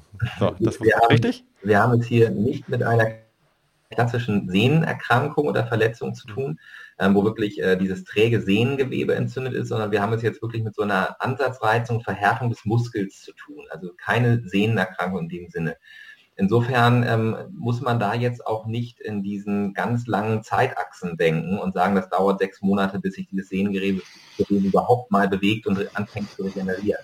Das kann weitaus schneller gehen. Also wenn der normale Freizeitsportler mit einem erstmals aufgetretenen Schienbeinkantensyndrom zu mir in die Praxis kommt und man stellt irgendwie eine typische Fehlstellung fest, macht eine orthopädische Einlage, optimiert den Schuh, ähm, dann sind da viele bei, äh, diese haben wir nach drei, vier Wochen wieder auf der Bahn. Das äh, Leben geht weiter. Da hat das Ganze nicht so einen großen Schrecken. Manchmal hätte ich übrigens ganz gerne mehr von diesen Patienten. Ich habe natürlich immer hier Katastrophen. Und Katastrophen meine ich jetzt diejenigen, die bei sehr hohen Umfängen immer wieder dieses Problem entwickeln, ähm, und wo eben schon viele Therapien gescheitert sind, wo die Einlage das Thema eben nicht aufgelöst hat und wo der neue Schuh das Thema nicht aufgelöst hat. Und da ist es jetzt eben nicht das Problem, dass äh, die Sehne einfach mehr Zeit zum Regenerieren benötigen äh, würde, sondern dass diese Sportler oftmals mit dieser äh, erhöhten Trainingsbelastung an diesem Hotspot dort einfach nicht zurechtkommen. Und da muss man sich ganz viel einfallen lassen, um die Belastbarkeit zu verbessern. Das ist natürlich der optimale Schuh, die optimale Einlage, die beste Technik, ein gutes Athletiktraining. Das ist regelmäßige Physiotherapie, um diesen Muskel zu detonisieren. Das ist die Black Roll. Das sind auch Mikronährstoffe, um den Muskelstoffwechsel zu verbessern. Also muss man alle Register ziehen, ähm, damit sich da was tut. Ähm, das sind die schwierigen Fälle. Das normale ähm, mediale Schienbeinkantensyndrom des Freizeitläufers ist gerne auch mal nach drei Wochen wieder gut. Okay, was sind so die, äh, äh ganz, bitte auch nochmal ganz kurz, ich, ich habe unendlich viele Fragen, aber die Zeit, die drängt ja immer, wie immer. Ähm, du hast gerade von, Mikro, äh, von Nährstoffversorgung auch gesprochen, jetzt äh, äh klingelt bei mir der Dr. Pfeilerad an der Tür und sagt, er möchte mir Ackerschachtelhalm verkaufen. Äh, Mache ich die Tür auf oder lasse ich sie zu? Also Ackerschachtelhalm hilft ja immer und gegen alles. Ähm, das ist das Gute am Anlagsschachtelhallen. Aber äh, Spaß beiseite. Ähm, natürlich Sinn, ähm, wenn man Sportler hat, die tatsächlich äh, Muskeln haben, die bockhart und knall zu sind, ähm, dort auch etwas mit äh, detonisierend wirkenden Mikronährstoffen zu machen. Also ähm, ich habe immer wieder mal Sportler da, die sagen, ey, ich habe jetzt den fünften Versuch gestartet, Marathon unter drei Stunden zu laufen und immer geht äh, vier Wochen vorher gehen mir die Waden zu und ich mache schon Black Roll, bis ich schwarz werde. Was, was ist das konkret jetzt? Ist das Magnesium oder dann was ist das? Dann gibt es Magnesium, dann gibt es Selen und dann gibt es die entsprechenden muskelwirksamen Aminosäuren äh, in hochdosierter Form als Infusion und wenn die dann unter drei Stunden laufen, ist mir auch der wissenschaftliche Nachweis egal, Hauptsache die sind schnell und glücklich. Alles ähm, klar da sind wir immer in so einem Bereich von, von Empirie. Ähm, da ist es manchmal auch einfach ausprobieren, aber Mikronährstoffe, das ist ein Thema und auch eins, was ich in solchen Fällen gerne anwende. Alles klar, vielen Dank. Ähm, Björn, hast du noch was zum Thema äh, Schienbeinkantensyndrom oder gehen wir weiter? Flossing kann man da sicherlich nochmal ausprobieren, Matthias, ne? aber äh, nö, ansonsten, ansonsten können wir da weitergehen, ja. Alles klar, gut. Also Flossing, äh, wer jetzt nicht genau weiß, was Flossing ist, googelt es am besten mal. Ja, da findet man genug Bilder von. Ähm, wir gehen weiter ein Stück hoch. Ja, äh, genau wie hoch weiß man nicht, weil das die nächste Verletzung, da kann man jetzt nicht genau sagen, wo sie auftritt, glaube ich. Zumindest ist das meine Erfahrung. Äh, wir sind jetzt immer noch nicht oder wieder nicht bei einer Sehnenverletzung, aber bei einer Bandverletzung, beim ITBS, Iliotibialbandsyndrom. Ja, vielleicht ähm, kannst du mal kurz erklären, was es ist, was sich hinter diesem speziellen und schwierigen Namen verbirgt, Matthias. Also das äh, iliotibiale Band geht also vom Ilium, dem Becken, runter bis zum Schienbein, bis zur Tibia. Und ähm, dieses Band auf der Außenseite des Oberschenkels ähm, stellt also eine, äh, eine Sicherung des äh, Oberschenkels nach außen dar und kriegt besonders dann Spannung, wenn der Oberschenkel nach außen wegdrückt. Ähm, jetzt gibt es eine Stelle, ähm, wo der besonders gerne ähm, Spannung entwickelt und das ist außen über dem Knie. Deshalb macht also dieses Band was oben vom Becken runtergeht bis zum Schienbein, insbesondere im Bereich äh, der Kniegelenksaußenseite Beschwerden. Und ähm, das liegt genau in der Region, wo auch der Außenmeniskus sich befindet. Ähm, meistens hat es damit aber nichts zu tun und die typischen Beschwerden sind also bei äh, einer Beugung des Kniegelenks in der Laufbewegung. Und das sind typischerweise so 40 Grad, die das Kniegelenk äh, gebeugt wird. Da tut das einfach eselig weh. Ähm, wenn diejenigen spazieren gehen, wo das Kniegelenk nur so 5 bis 10 Grad gebeugt ist, dann merken die nichts. Aber sobald die laufen, es Und das ist ganz klassisch für dieses iliotibiale Bandsyndrom. Mhm. Ähm, äh, ich könnte mir jetzt vorstellen, wenn wir jetzt gerade, wir waren vorhin schon mal im Overcrossing, ne? Äh, du hast gerade gesagt, das ist halt so ein Band, ja, das ist ja auf der Außenseite, ne? Und das hat halt äh, irgendwie eine Spannung, ja, und äh, äh, reibt dann im Prinzip am, am Knochen und dadurch entsteht irgendwo die Reizung auch. Äh, ist Overcrossing, Björn, ist das jetzt so dieses klassische ähm, Risikobild, was man, was man vor Augen hat, dass eben diese Spannung auf der Außenseite vom Oberschenkel erhöht wird? Ähm, das ist ja. das Overcrossing ist sicherlich zur Party eingeladen, ja. Es ist jetzt nicht ja. so, dass das draußen okay. vor der Tür äh, stehen bleibt. immer mit dabei. Immer, immer, immer, mit, dabei. In, in, dem ja. Fall mit dabei. Ne? Nochmal ganz kurz was zu der Verletzung selber, weil ich habe das früher äh, ganz häufig erlebt, dass Ärzte auf dem Rezept dann einmal draußen stehen haben, Außenmeniskus oder Außenbandverletzung. Was es denn äh, nicht wirklich ist. Also für den Arzt, äh, der jetzt nicht so hoch spezialisiert ist wie Matthias, ist das ganz häufig, wird das falsch äh, diagnostiziert und die, die sagen dir dann immer, wenn du da davon betroffen bist, ja, du hast jetzt hier was am Außenmeniskus äh, oder sogar noch am Außenband. Äh, der Außenmeniskus ist ganz, ganz selten äh, von wirklichen Sportverletzungen äh, betroffen, weil der... wenn dann von Traumata, also und wenn er von Traumata also reingrätschen oder sonst was. Ist, ja. ja. genau. Haben wir als Läufer kannst du quasi das komplett vergessen. Also wenn, dann hast du mal was am Innenmeniskus, der Außenmeniskus, der äh, liegt nämlich schwimmend auf dem Tibia-Plateau. Also der ist jetzt gar nicht wirklich richtig befestigt, sondern der stellt sich immer je nach Beugegrad des Knies ein. Ganz klassisch, um rauszufinden, habe ich ein ITB, ne, dieses Iliotibiale Mann-Syndrom, nach 20 Minuten Minuten in der Belastung, da kannst du fast besser stellen. Ja. Nee, fängt der Schmerz an. Also die aber Leute laufen besser, los. wenn du, aber du kannst, ist das, ist es nicht so, dass du weiterlaufen kannst? Also du läufst an, dann wird es schlimmer, nee, ne? dann tut's weh und dann wird es wieder besser. Nee, eigentlich brichst du ab. Also eigentlich wird okay, der Schmerz also nach 18 bis 22 okay. Minuten fängt er an und dann okay. und dann äh, wird der Schmerzteil also meistens so stark, dass die Leute abbrechen müssen. Und dann bist du wieder zu Hause, dann gehst du wieder, dann geht's wieder. Sobald du wieder anfängst beim Laufen, 40 Grad, 35 Grad Kniebeugung, ist es wieder da. Und um dann ganz auf Nummer sicher zu gehen, dass du es hast, wenn du am nächsten Tag Trepp abgehst nach dem Lauf und dann mhm. tut's da wieder weh, dann hast du es. So. Okay. Und, und wodurch wird das ausgelöst? Es ist eben ganz häufig ein ein O-Bein, also das musst du gar nicht in der Statik haben. Du kannst an dir selber runtergucken und sagen, na, wieso sieht alles super aus? Hab doch eine gerade Beinachse. Ähm, und im Lauf wird auf einmal ähm, verändert sich deine Beinachse in ein O rein. Das heißt, das Knie schiebt nach außen. Das ist ein Grund, was es sein kann, was dann einfach diesen, äh, diese, dieses Reiben eben über dem Außen äh, am Knie verursacht, äh, über dieser Sehne eben. Es ist auch quasi, es ist auch, der, der Schmerz ist auch wirklich eine, eine Entzündung eines Schleimbeutels, der eben dort über dem äh, Kondylus, über dieser, über dieser Knochen, über dem Knochenvorsprung läuft. Aber auf der anderen Seite ist es eben auch genauso häufig ein Knie, was zu stark nach innen reindreht. Also es hat immer irgendwas damit zu tun, dass das Knie in, in dem Augenblick, wo du es beugst, was du ja machst beim Laufen, entweder nach außen in ein O-Bein reindreht oder nach innen in ein X-Bein reingeht. Und dann kommt eben noch ganz häufig mit dazu, dass dein Becken verkippt. Also dass dein, du stehst jetzt auf dem rechten Bein, das rechte Knie tut weh und eben in, in dieser Phase kippt dein Becken äh, zur linken Seite tief, weil das, äh, der Muskel setzt eben oder Muskelsehne setzt eben oben äh, Oberkante am Becken an und dadurch kommt dieser vermehrte Zug also auch rauf. Das muss also gar keine Lauftechnik-Problematik sein, muss gar nichts mit der Beinachse sein, das kann eben ausgelöst werden, rein durch dieses Becken verkippen. Okay. Ähm, jetzt hängt. Auch, ja. Ich möchte noch eine Sache kurz anmerken diese, dieser orakelnde Schleimbeutel. Ähm, ähm, ich äh, schall diese ähm, IT-Matiken jedes Mal im Ultraschall, da kann man also Schleimbeutelreizungen sehr gut sehen. Und ähm, also ich könnte hier Kerben in den Tisch hauen, wenn ich mal, wenn ich mal eine Schleimbeutelentzündung sehe dort. Es ist eigentlich in 99 Prozent der Fälle ähm, sehe ich keinen dicken Schleimbeutel. Ähm, man sieht äh, im Ultraschall genau genommen nichts und man hat dort ähm, so ein, man nennt das Muskelsehnenreizzustand, so ein myofasziales Problem außen am Knie.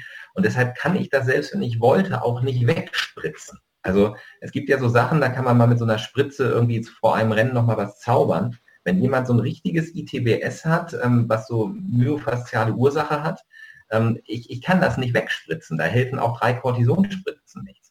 Und wenn das tatsächlich mal so ein Schleimbeutel ist, und wie gesagt, da, da haue ich eine, eine Kerbe in den Tisch, ähm, dann spritzt du da rein, Cortison und der ist sofort schmerzfrei am nächsten Tag. Aber das ist die totale Rarität. Also es gibt für dieses Problem leider nicht das äh, rettende Ufer, wo wir sagen, da spritzen wir jetzt mal den grünen Schleimbeutel an. Ähm, es ist meistens ein kompliziertes biomechanisches Thema, wo einfach diese Reizung durch eine Fehlbelastung entsteht und nicht eine Sache kaputt oder entzündet ist. Okay, ähm, jetzt, äh, das ist ja ein, also ist ja ein Band, das heißt ja auch Band, aber es geht ja, es sitzt ja nicht nur von Knochen zu Knochen an, was ja normalerweise ein Band ist, sondern es hat ja auch eine Muskelverbindung am Hintern. Äh, dieses Iliotibialband. Ähm, du hast vorhin ja immer von Muskeltonus herabsetzen und so weiter gesprochen. Wäre das auch eine Ursache, dass zum Beispiel der, ähm, der, der, Gluteus äh, verspannt ist ähm, und, und deswegen so einen erhöhten Zug quasi aufs Iliotibialband äh, äh hast, ja, vollzieht? Du hast da vollkommen recht. Diese spannenden Muskeln sind auch der Schlüssel zur Diagnose. Also auch hier gilt mal wieder, ich kann das Ganze hervorragend schon mit zwei Sätzen am Schreibtisch diagnostizieren. Wenn mir jemand sagt, immer wenn ich laufe, tut es außen am Knie weh und wenn ich gehe nicht, dann ist die Sache schon fast klar. Und ich muss sagen, dass etwa 80, 90 Prozent der Sportler, die ich hier betreue, in dem Moment, wo sie bei mir auf der Untersuchungsliege liegen, diesen Schmerz nicht haben. Ähm, ich stelle die Diagnose trotzdem aus dem, was ich sonst untersuche und was sie mir berichten. Das ist äh, in der Regel nicht auf Druck auslösbar, ähm, sondern nur durch das Laufen selbst, nach den von Björn äh, angesprochenen 20 Minuten. Ähm, meine Hand geht dann woanders hin, nämlich oben an den Beckenkamm da sitzt auch ein Spannungs, ein spannender Muskel für dieses Band, der Tensor fascialate, Tensor also der spannende Muskel. Und der ist dann bockhart und macht richtig Terz, wenn man dort drauf drückt. Und da sieht man eben diese Ursächlichkeit dieses äh, ITBS, wie Björn auch schon angedeutet hat, durch eine verstärkte Beckenkippung, durch eine vermehrte Spannung dieser Muskulatur dort oben. Insofern, man muss wirklich ähm, von dem Fuß bis zum Becken alles in Betracht ziehen und die Triggerpunkte liegen oft ganz woanders, als äh, man es vermutet. Genau, also wer, wer außen Probleme am Knie hat, nicht nur aufs Knie schauen, nicht nur eben Außenmeniskus, Außenband, wahrscheinlich eher nicht, sondern die Ursache liegt meistens, wir haben das das letzte Mal, glaube ich, auch gesagt, eher am Becken, ja, was unser äh, quasi ja. unser Anker ist sozusagen. Und gerade beim ITBS eben auch kann das durchaus Verspannung eben an dem Tester Fasciolate oder eben auch grundsätzlich irgendwo drückt an, am Hintern, ja, an der Hüfte rum, schaut, ob da alles verspannt ist, ob das locker ist. Ja. Ähm, gerade wenn das vom Knie, also gerade bei solchen Schmerzen denkt man vielleicht nicht unbedingt äh, an den Hintern oder an, den, an die Hüfte, aber da kann es herkommen. Ähm, äh, und äh, Björn, wenn das jetzt äh, im Prinzip Fehlstellungen sind, auch Hüft, äh, Hüftproblematiken eher sind, kann man da bestimmt auch mit Schuhen und mit Einlagen einiges machen, denke ich. 30 Prozent. 30 Naja, aber das ist ja immerhin besser als ja, aber, dann, aber was, du müsstest eigentlich Beinachsen-Training machen, also den Abduktortraining ist das, ist das wertvollste. Also erstmal gucken, kommt es wirklich äh, aus der Hüfte, ist die Hüfte damit, ähm, ist, ist die Hüfte der Auslöser, also ist, haben wir einen harten Tensor, ähm, juckt's, juckt's am Hintern, das, was du gerade gesagt hast, im wahrsten des Wortes. Also kippen, ja. wenn wir das Becken verkippen, ist das da und ansonsten kannst du bei der Beschwerde nicht so viel machen, äh, tatsächlich, ähm, unten direkt am Fuß. Also es hat jetzt, ähm, es korreliert nicht äh, mechanisch mit dem Fuß, dieses Beschwerdebild.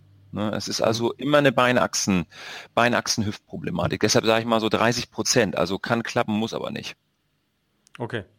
Ähm, ja, Prognose vielleicht nochmal ganz zum Schluss. Ist, ist das so ein Ding, wenn das wieder eine Sehne betrifft, beziehungsweise ein Band, was ewig dauert? Oder wenn da die Ursache behoben ist, ist das Ding weg?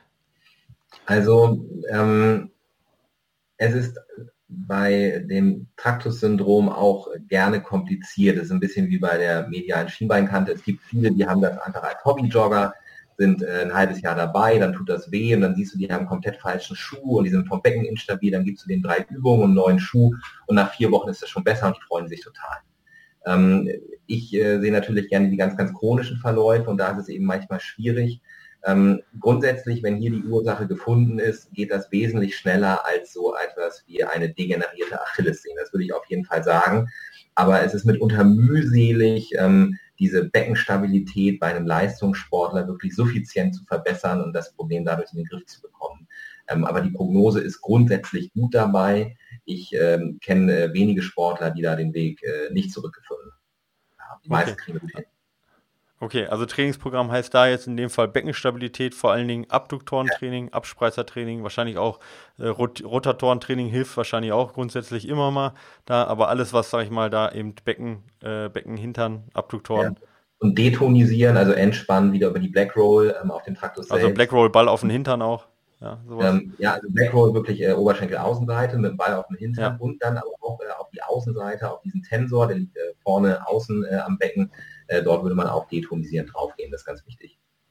Okay, Klasse, ich glaube, das haben wir ganz gut abgebacken. Die Geschichte ITBS, was ja echt tatsächlich irgendwo auch ziemlich weit verbreitet ist.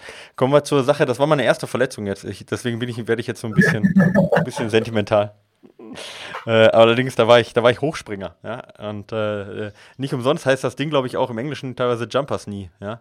Äh, nämlich das Patellasehnen-Spitzen, äh, ähm, ja, genau, das Patellasehnen-Spitzen-Syndrom, Schmerzen und äh, die habe ich noch irgendwie, obwohl das Ganze jetzt schon ja, 20 Jahre her ist, habe ich äh, die noch sehr gut vor Augen. Ähm, das tut im Prinzip, ja, ganz oben am Schienbein weh oder unterhalb oder am, am, an der Kante von, von der Kniescheibe. Ja, äh, bin ich richtig, oder, Matthias?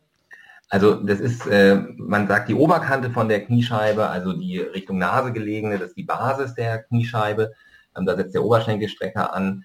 Ähm, da sind Schmerzen seltener und äh, das Patellaspitzensyndrom, wie man das auch nennt, das ist äh, unten an der Kniescheibenspitze, äh, dort, wo die Patellasehne äh, ihren Ursprung dann nimmt. Und diese Stelle ähm, ist äh, biomechanisch sehr artverwandt mit der Achillessehne. Also es ist eine ähnlich dicke Sehne, es ist von der Textur eine ähnliche Sehne, sie ist ähnlich hoch belastet und sie macht bei Überlastung, wo auch immer das Ganze jetzt äh, herrührt, ähm, die gleichen Stadien der Sehnenerkrankung durch wie die Achillessehne. Also zuerst Verdickung, bisschen Flüssigkeitseinlagerung, tut weh, dann kann man es noch ganz gut behandeln. Ähm, auf die gleiche Art und Weise übrigens auch wieder mit Exzentrikübungen zum Beispiel und mit detonisierenden Maßnahmen.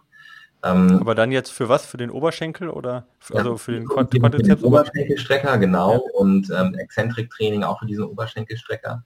Und ähm, auch da gibt es das zweite Stadium mit Blutgefäßen, die dort einwachsen in die Sehne, weitere Verdickung der Sehne und später dann sogar Teilrisse und weiterer Untergang von Sehnengewebe. Und das ist eine Verletzung, die ist bei Läufern jetzt nicht so häufig, ist äh, sicherlich noch häufiger bei Feldsportarten mit viel Stop and Go. Aber wenn Läufer das haben, ähm, sind das gerne äh, Ultraläufer, ähm, die Trail laufen, sehr lange Bergabpassagen haben und dadurch diese ähm, sehr, sehr starke Belastung durch das Abfangen äh, des Körpergewichtes beim Bergablaufen. Und mhm. ähm, da habe ich hier eine ganze Reihe von Sportlern, äh, die ich dann teilweise ähm, sechs bis zwölf Monate damit therapiere, bis wir da einen Dreh dran kriegen. Und es ist äh, sehr, sehr therapieresistent, wenn das fortgeschritten ist. Ähm, und äh, braucht also viel Zuwendung. Hm. Ja, also kann ich ein Lied von singen. Ich habe beim Eiger Ultra Trail hatte ich das mal, äh, dass ich ein bisschen Zug am Oberschenkel gekriegt habe. Ja? Äh, sogar Wasser ein bisschen drauf an der Verpflegungsstation, also nassen, kalten Oberschenkel. Danach ging es dann Vollgas eine Teerstraße runter, ja? Äh, so, weiß ich nicht, 500 Höhenmeter, ja, mal kurz im Dreierschnitt oder was, Vollgas. Und ähm, ja, danach, sag ich mal, der Rest, äh, der, der, die restlichen 80 Kilometer waren Schmerz. Ja. Da hat nämlich der Oberschenkel dicht gemacht und dann hatte ich genau eben da auch die Problematik, was aber Gott sei Dank recht schnell dann wieder ähm, im Griff zu kriegen war. Ähm, aber ja, ähm, ich kann da, wie gesagt, auch ein Lied ein bisschen von singen, wie von allen Sachen hier. ähm, ja, äh, Björn, ähm, gibt es da, gibt's da ein klassisches Beschwerdebild? Also äh, nicht nur Beschwerdebild, sondern auch ein quasi klassische Risiko, Risikopatienten. Erkennst du das, erkennt man es in der Laufbewegung, ähm, dass man da eher äh, anfällig ist für sowas? Das ist häufig eben, wenn du ähm, dein Knie zu schnell beugst und auch in der Kniebeugung etwas zu weit nach vorne rückst, also einfach insgesamt eine, eine veränderte Kniebeugung hast. Das ist jetzt für den äh, Normalläufer schwierig festzustellen. Also woher soll er wissen, wie ich beuge jetzt mein Eben, Knie anders ja. als andere Leute, das kannst du nicht ja. sehen. Äh, wir haben wieder diese rotatorischen Komponenten drin, also wenn das Knie nach innen oder nach außen äh, sich bewegt, dann äh, passiert es eben, dass die Patella, die hat eben so eine Dreieck, also die Kniescheibe Patella, äh, hat so eine dreieckige Form und die läuft dann nicht mehr so ganz richtig richtig in ihrer, in ihrer Form und, und reagiert dann, ähm, dann reagiert die Sehne eben auch darauf. Also das muss man auf jeden Fall abstellen, also auch die Beinachse hier stabilisieren. Und ganz häufig ist es auch eine zu schwache, also eine muskuläre Disbalance zwischen dem vorderen Oberschenkel, das was du gerade angesprochen hast, zum hinteren. Das heißt, der vordere ist sowieso von Haus aus immer stärker, mhm. genau, der, der äh, liefert eben auch die Exzentrik, das hält, das heißt, der, der, der bremst unser Körpergewicht bei jeder Bewegung immer gegen die Gravitation ab. Deshalb ist er rund ein Drittel stärker als vergleichbar der Muskel auf der Rückseite. Also so, dass wir so ein 66, 33 Prozent Kraftverhältnis haben, lässt sich auch nachmessen. Ähm, und wenn das aber aus der Waage, aus dieser 33, 66 Prozent Waage rausrutscht und der rückwärtige, das sind dann die, die Hamstrings oder ähm, äh, die ischiokrurale Muskulatur, also die rückwärtige Oberschenkelmuskulatur, wenn, Muskulatur, wenn die zu schwach sind, dann äh, ist man auch äh, verstärkt im Risiko. Also man kann generell jetzt ein bisschen in die Therapie reingehend äh, den, den Leuten sagen, so ein Bridging ist eine super Idee immer zu machen. Also, also Brücke machen auf gut Brücke Deutsch. Machen, auf die Schultern legen quasi und äh, dann die Füße anziehen und äh, also auf, Schul also auf den Rücken legen ne, und dann Füße anziehen und dann den Po hochstrecken. Das kann man machen. Und was noch effektiver ist, ist das sogenannte Nordic Low. Wenn ein, äh, du kniest dich hin, ein Partner hält deine Füße ähm, fest und dann lässt du dich exzentrisch nach vorne runter fallen, kontrolliert. So, und dann kommst du eben wieder hoch. Also das ist die, die Höchstform ähm, dieses Trainings für die hintere Oberschenkelmuskulatur, die dann auch, man muss natürlich gucken, wenn man, wenn man kniet im akuten Stadium, dass man da was Weiches unter das Knie legt, dass man nicht den Schmerz dadurch auslöst. Ne? Mhm. Also hinten quasi hintere Oberschenkelmuskulatur aufbauen. Und genau. Matthias, du hast gerade angesprochen, vordere Oberschenkelmuskulatur nicht abbauen, aber wieder detonisieren. Das heißt also quasi exzentrisch mit ja, langsamen Kniebeugen. Ja, wäre das zum Beispiel eine Übung? Ja, das macht man mit so einem sogenannten Decline Board. Das heißt ein, ein Schrägbrett, ähm, auf dem der Fuß nach vorne abfällt, wie bergab gestellt quasi. Und dann macht man darauf einbeinige Kniebeugen, was äh, eine starke Kräftigung des Oberschenkelstreckers macht, aber eben dabei auch die Detonisierung. Wobei das anders als an der Achillessehne nicht jeder so gut toleriert. Also mitunter muss man dann auch noch so ein entschärftes Programm machen, wo man erstmal durch Halteübungen ähm, die Muskulatur und die Sehne wieder so weit stabilisiert, dass es überhaupt zu einer Schmerzminderung kommt. Das macht man dann zum Beispiel durch so ähm, Hocken im Türrahmen, mit dem Rücken im Türrahmen, äh, ah, ja. Also eine Halteübung zum Beispiel. Die sind dann zu Beginn mitunter verträglicher als das eigentlich gedachte Exzentriktraining. Also da braucht es okay. Fingerspitze. Ähm, Blackroll vorderer Oberschenkel, den vordere Oberschenkelmuskulatur, ist das auch was, was helfen kann dann? Ja, das, das wird man machen aber da muss ich sagen, das ist eine schöne Unterstützung dort, ähm, aber äh, wird das Problem alleine dort äh, nicht lösen. Mhm, also das okay. machen wir begleitend in den Therapien, aber das Exzentriktraining und die lokale Sehnentherapie steht neben der Lauftechnikintervention ganz vorne. Denn da sind wir jetzt nochmal, da schließt sich der Kreis zu dem Trailläufer, der viel bergab läuft und Ultra läuft. Das sind oftmals Läufer, die sind mit Rucksack unterwegs, die haben so eine gehockte, sitzende Laufhaltung dadurch das ist natürlich das, was man sich als Stilist nicht gerade wünscht, aber es ist eben ein Erfordernis. Die sehr langen Strecken, die schweren Rucksäcke und so weiter bringen diese Lauftechnik mit sich und die macht einfach eine wesentlich größere Belastung im Bereich des Kniescheibengleitlagers und dann der Patellasehne. Das heißt, mit den äh, Patienten müssen wir hier auch sehr intensiv lauftechnisch arbeiten, damit diese Sehnentherapie überhaupt funktionieren kann. Hm. Äh, Gibt es da Möglichkeiten, das Ding zu verwechseln? Also ich meine, gerade wenn man, wenn man zum Arzt geht, ja, wir hatten vorhin das ITBS, was oft als Außenband oder Außenmeniskus äh, diagnostiziert wird. Äh, Gibt es da Möglichkeiten, das auch zu verwechseln? Oder äh, würdest du sagen, nee, wenn es vorne unten am, an, der, an der Schienbein, ach nicht an der Schienbein, am, am, am Kniescheibenkante wehtut, dann äh, wird das auch kein Arzt verwechseln und das ist eigentlich eindeutig? Oder also, gibt es da auch Verwechslungsmöglichkeiten? Da gibt es nicht viel anderes. Ähm, spätestens wenn du einen Schallkopf draufgehalten hast, ist es im Ultraschall eigentlich für einen Blinden zu erkennen. Ähm, manchmal, wenn im Ultraschall nicht so viel zu sehen ist, muss man noch äh, abgrenzen zu einem Schmerz, der durch die Knorpelgleitfläche hinter der Kniescheibe selbst äh, entsteht. Manchmal ist das ein bisschen äh, verschwommen zwischen äh, Knorpelgleitlager und der Patellasehne, aber wenn es wirklich auch mit einer Veränderung der Sehne einhergeht, ist das äh, eine ganz einfach zu stellende Diagnose. Aber einfach zu stellende Diagnose heißt nicht einfach zu behandelnde Diagnose. Mhm. Okay. Ähm, wenn ich das jetzt äh, nicht ähm, vom Arzt behandeln lasse, sondern sage ich, läuft eigentlich ganz gut, aber Einlagenversorgung oder beziehungsweise ein neuer Laufschuh wäre jetzt so äh, das, was ich, womit ich unterstützen kann, Björn, was würdest du da raten? Äh, kann man da was machen am Laufschuhtechnik? Ich könnte mir jetzt vorstellen, zu viel Drop wird wahrscheinlich eher kontraproduktiv sein, wenn auch Bergablaufen kontraproduktiv ist, kann man das so sagen? Oder ist das? Genau, genau. Also auch da wieder den Fuß flacher aufstellen. Ne? Also Drop reduzieren, vier bis ja, vier bis sechs Millimeter, acht Millimeter, also runter von zwölf auf jeden Fall. Ähm, und dann ist da, dann kann man nur auch auf dem, an der Lauftechnik ein bisschen arbeiten. Ich würde hier in diesem Fall auch versuchen, äh, auf Mittelfußlauf umzustellen, wenn ich eben starker Fersenläufer bin, vor allen Dingen, wenn ich dieses Problem des Overstridings habe. Also ähm, gerade weit, weit vorne aufkomme. Genau, ne? vor dem Körperschwung, weit ist immer so relativ, ne? also deutlich vor dem Körperschwerpunkt mit einem relativ gestreckten Knie, schlechte Muskelanspannung und dem Augenblick und dann fallen die Leute eben auch häufig über das normale Maß in die Kniebeugung rein, also mit so einem Kniebeugewinkel. 30 bis 35 ist so ein guter Durchschnittswert für die Kniebeugung. Und wenn du bei 42, ich erinnere mich bei Kim, deiner Mitarbeiterin, die hatte eben diesen erhöhten Kniebeugewinkel. Aber das ist Datenschutz, ja, ja, ich alles rausschneiden. Nachnamen habe ich nicht gesagt. Ähm, ja. so, dann, dann ist das, dann hast du halt zu viel Spannung auf dem System. Ne? Dann müssen wir eben äh, aus dieser, aus dieser Kniebeugung raus. Und äh, je mehr Drop ich habe, desto mehr bringt dieser Drop, also diese Sprengung mich in die Kniebeugung rein. Also raus, runter davon. Okay. Matthias, äh, zum Thema noch äh, Patellasehnen-Spitzensyndrom noch was hinzuzufügen? Ähm, auch hier gilt ähm, bitte wieder, ich meine, wir haben natürlich auch, das muss man jetzt fairerweise sagen, ich kretsch hier wieder immer mit diesen Hiobs-Botschaften rein. Ähm, ja. Wir haben jetzt natürlich auch die, die fiesesten Sachen äh, rausgesucht. Ne? Also wäre auch total nett gewesen, wenn wir einfach über Blasen am großen gesprochen hätten. Da äh, hätte ich äh, viel mehr gute Stimmung und gute Laune verbreiten können, weil ich das kann. Da piekst ich dir rein mit der Nadel und macht dir ein Complete-Pflaster drüber und äh, dann kannst du morgen schon wieder laufen gehen, alles ist gut.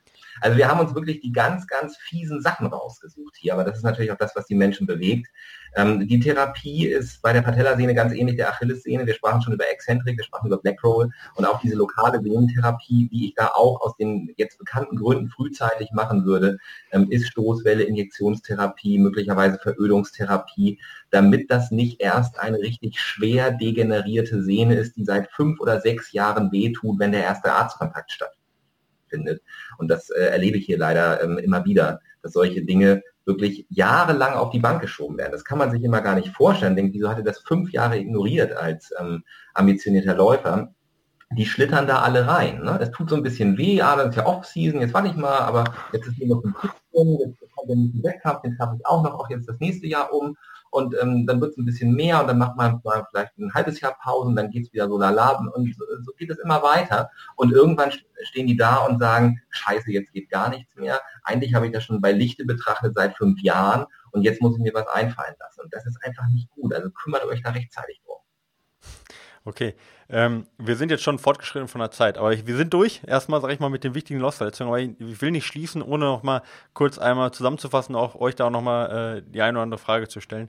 Äh, ich schließe jetzt mal ganz kurz mit der Zusammenfassung jetzt nicht zu einer nicht zu einer speziellen Verletzung, sondern einfach nur grundsätzlich. Wenn ich das so höre, was ihr gesagt habt, dann Matthias, bei dir immer wieder, ja, kümmert euch um eure Muskeln, ja, seht zu, dass die Spannung da nicht zu hoch ist, nutzt die Black Roll, ja, äh, guckt, ob ihr irgendwo welche Verspannungen, hohen Muskeltonus habt.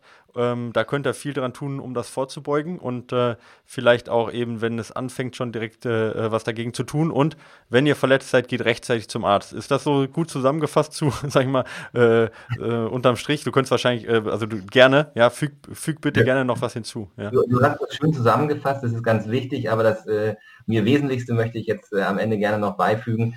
Ähm, der häufigste Auslöser von Verletzungen bei Läufern ähm, ist das Training selber. Ähm, die häufigste Ursache liegt nicht im Schuh, liegt nicht in der Einlage, liegt nicht in der Fußfehlstellung, sondern liegt im Training selber. Und ähm, da müssen wir auch gar nicht komplex werden. Der Fehler, der gemacht wird, ist zu schnell, zu viel, zu doll. Also ja. zu schnell gesteigert, es werden zu hohe Umfänge gemacht und es wird zu intensiv trainiert. Und das gilt für den einen Anfänger genau. Und zu einseitig, kann man das auch sagen? Das kommt sicherlich noch hinzu. Und es gilt für den Einsteiger wie für den Fortgeschrittenen. Immer werden zu große Sprünge eingeplant und das ist das, was der Körper nicht ab kann. Also seid demütig bei eurer Saisonplanung, ähm, macht einen ordentlichen Trainingsplan und ähm, mutet euch nicht zu viel zu. Das ist die wichtigste Verletzungsprophylaxe. Also Kontinuität geht auf jeden Fall vor äh, den schnellen Erfolgen, äh, die dann von der Verletzung unter Umständen dann ähm, ja, gefolgt werden. Äh, und Björn, bei dir fasse ich jetzt auch nochmal schnell zusammen. Wichtig ist, ja, ähm, wichtig ist, äh, kümmert euch um eure Lauftechnik. Ja? Lasst die unter Umständen auch mal überprüfen von jemand externes, weil schwer ist, das selber an sich einfach auch äh, zu spüren, ob man gut oder schlecht läuft oder was man für Fehler macht. Tragt Schuhe mit vielleicht nicht ganz so viel Drop, ja? eher weniger Drop. Vor allen Dingen Schuhe, die euch passen und die sich gut anfühlen. Dann seid ihr erstmal auf dem richtigen Weg, solange ihr keine Verletzung habt. Das korrekt. Ich würde natürlich auch immer noch das Thema für, den, ähm, für das Innenraumfitting oder die Lanze für das Thema Innenraumfitting brechen. Ich will jetzt nicht die medizinische Einlage, hatten wir im letzten Podcast natürlich schon genannt, also nicht diese rigide, äh, harte, ich, ich äh, grenze die Bewegung ein, sondern eben wenn, wenn man da noch was macht, und das halte ich immer für ein gutes, begleitendes, auch ohne Nebenwirkungen, ähm, definitiv auszuprobierende Therapiemaßnahme, da muss es eine dynamische Versorgung sein. Also immer noch dem Fuß die Möglichkeit geben, ähm, in der Bewegung am, an der Fußsohle zu bleiben und eben nachzugeben. Ähm, ne, wie gesagt, wir machen ja solche, solche Systeme, stellen wir selber her. Und äh, das würde ich auf jeden Fall ausprobieren. Ob es denn wirklich die nachher 220 Euro orthopädische Arztanlage sein muss, sei jetzt mal dahingestellt. Das ist immer viel, viel Glaube.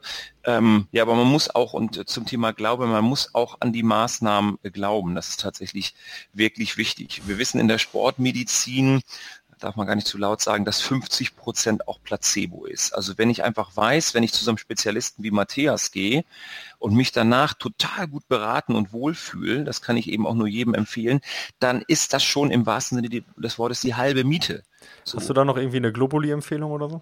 Na, Globuli ist jetzt gerade nicht so mein Spezialgebiet, aber ähm, viele Mütter, also vielleicht an alle Mütter hier gerichtet mit jungen Kindern, rein damit mit den Globuli. Nee, also Globuli-Empfehlung habe ich jetzt nicht.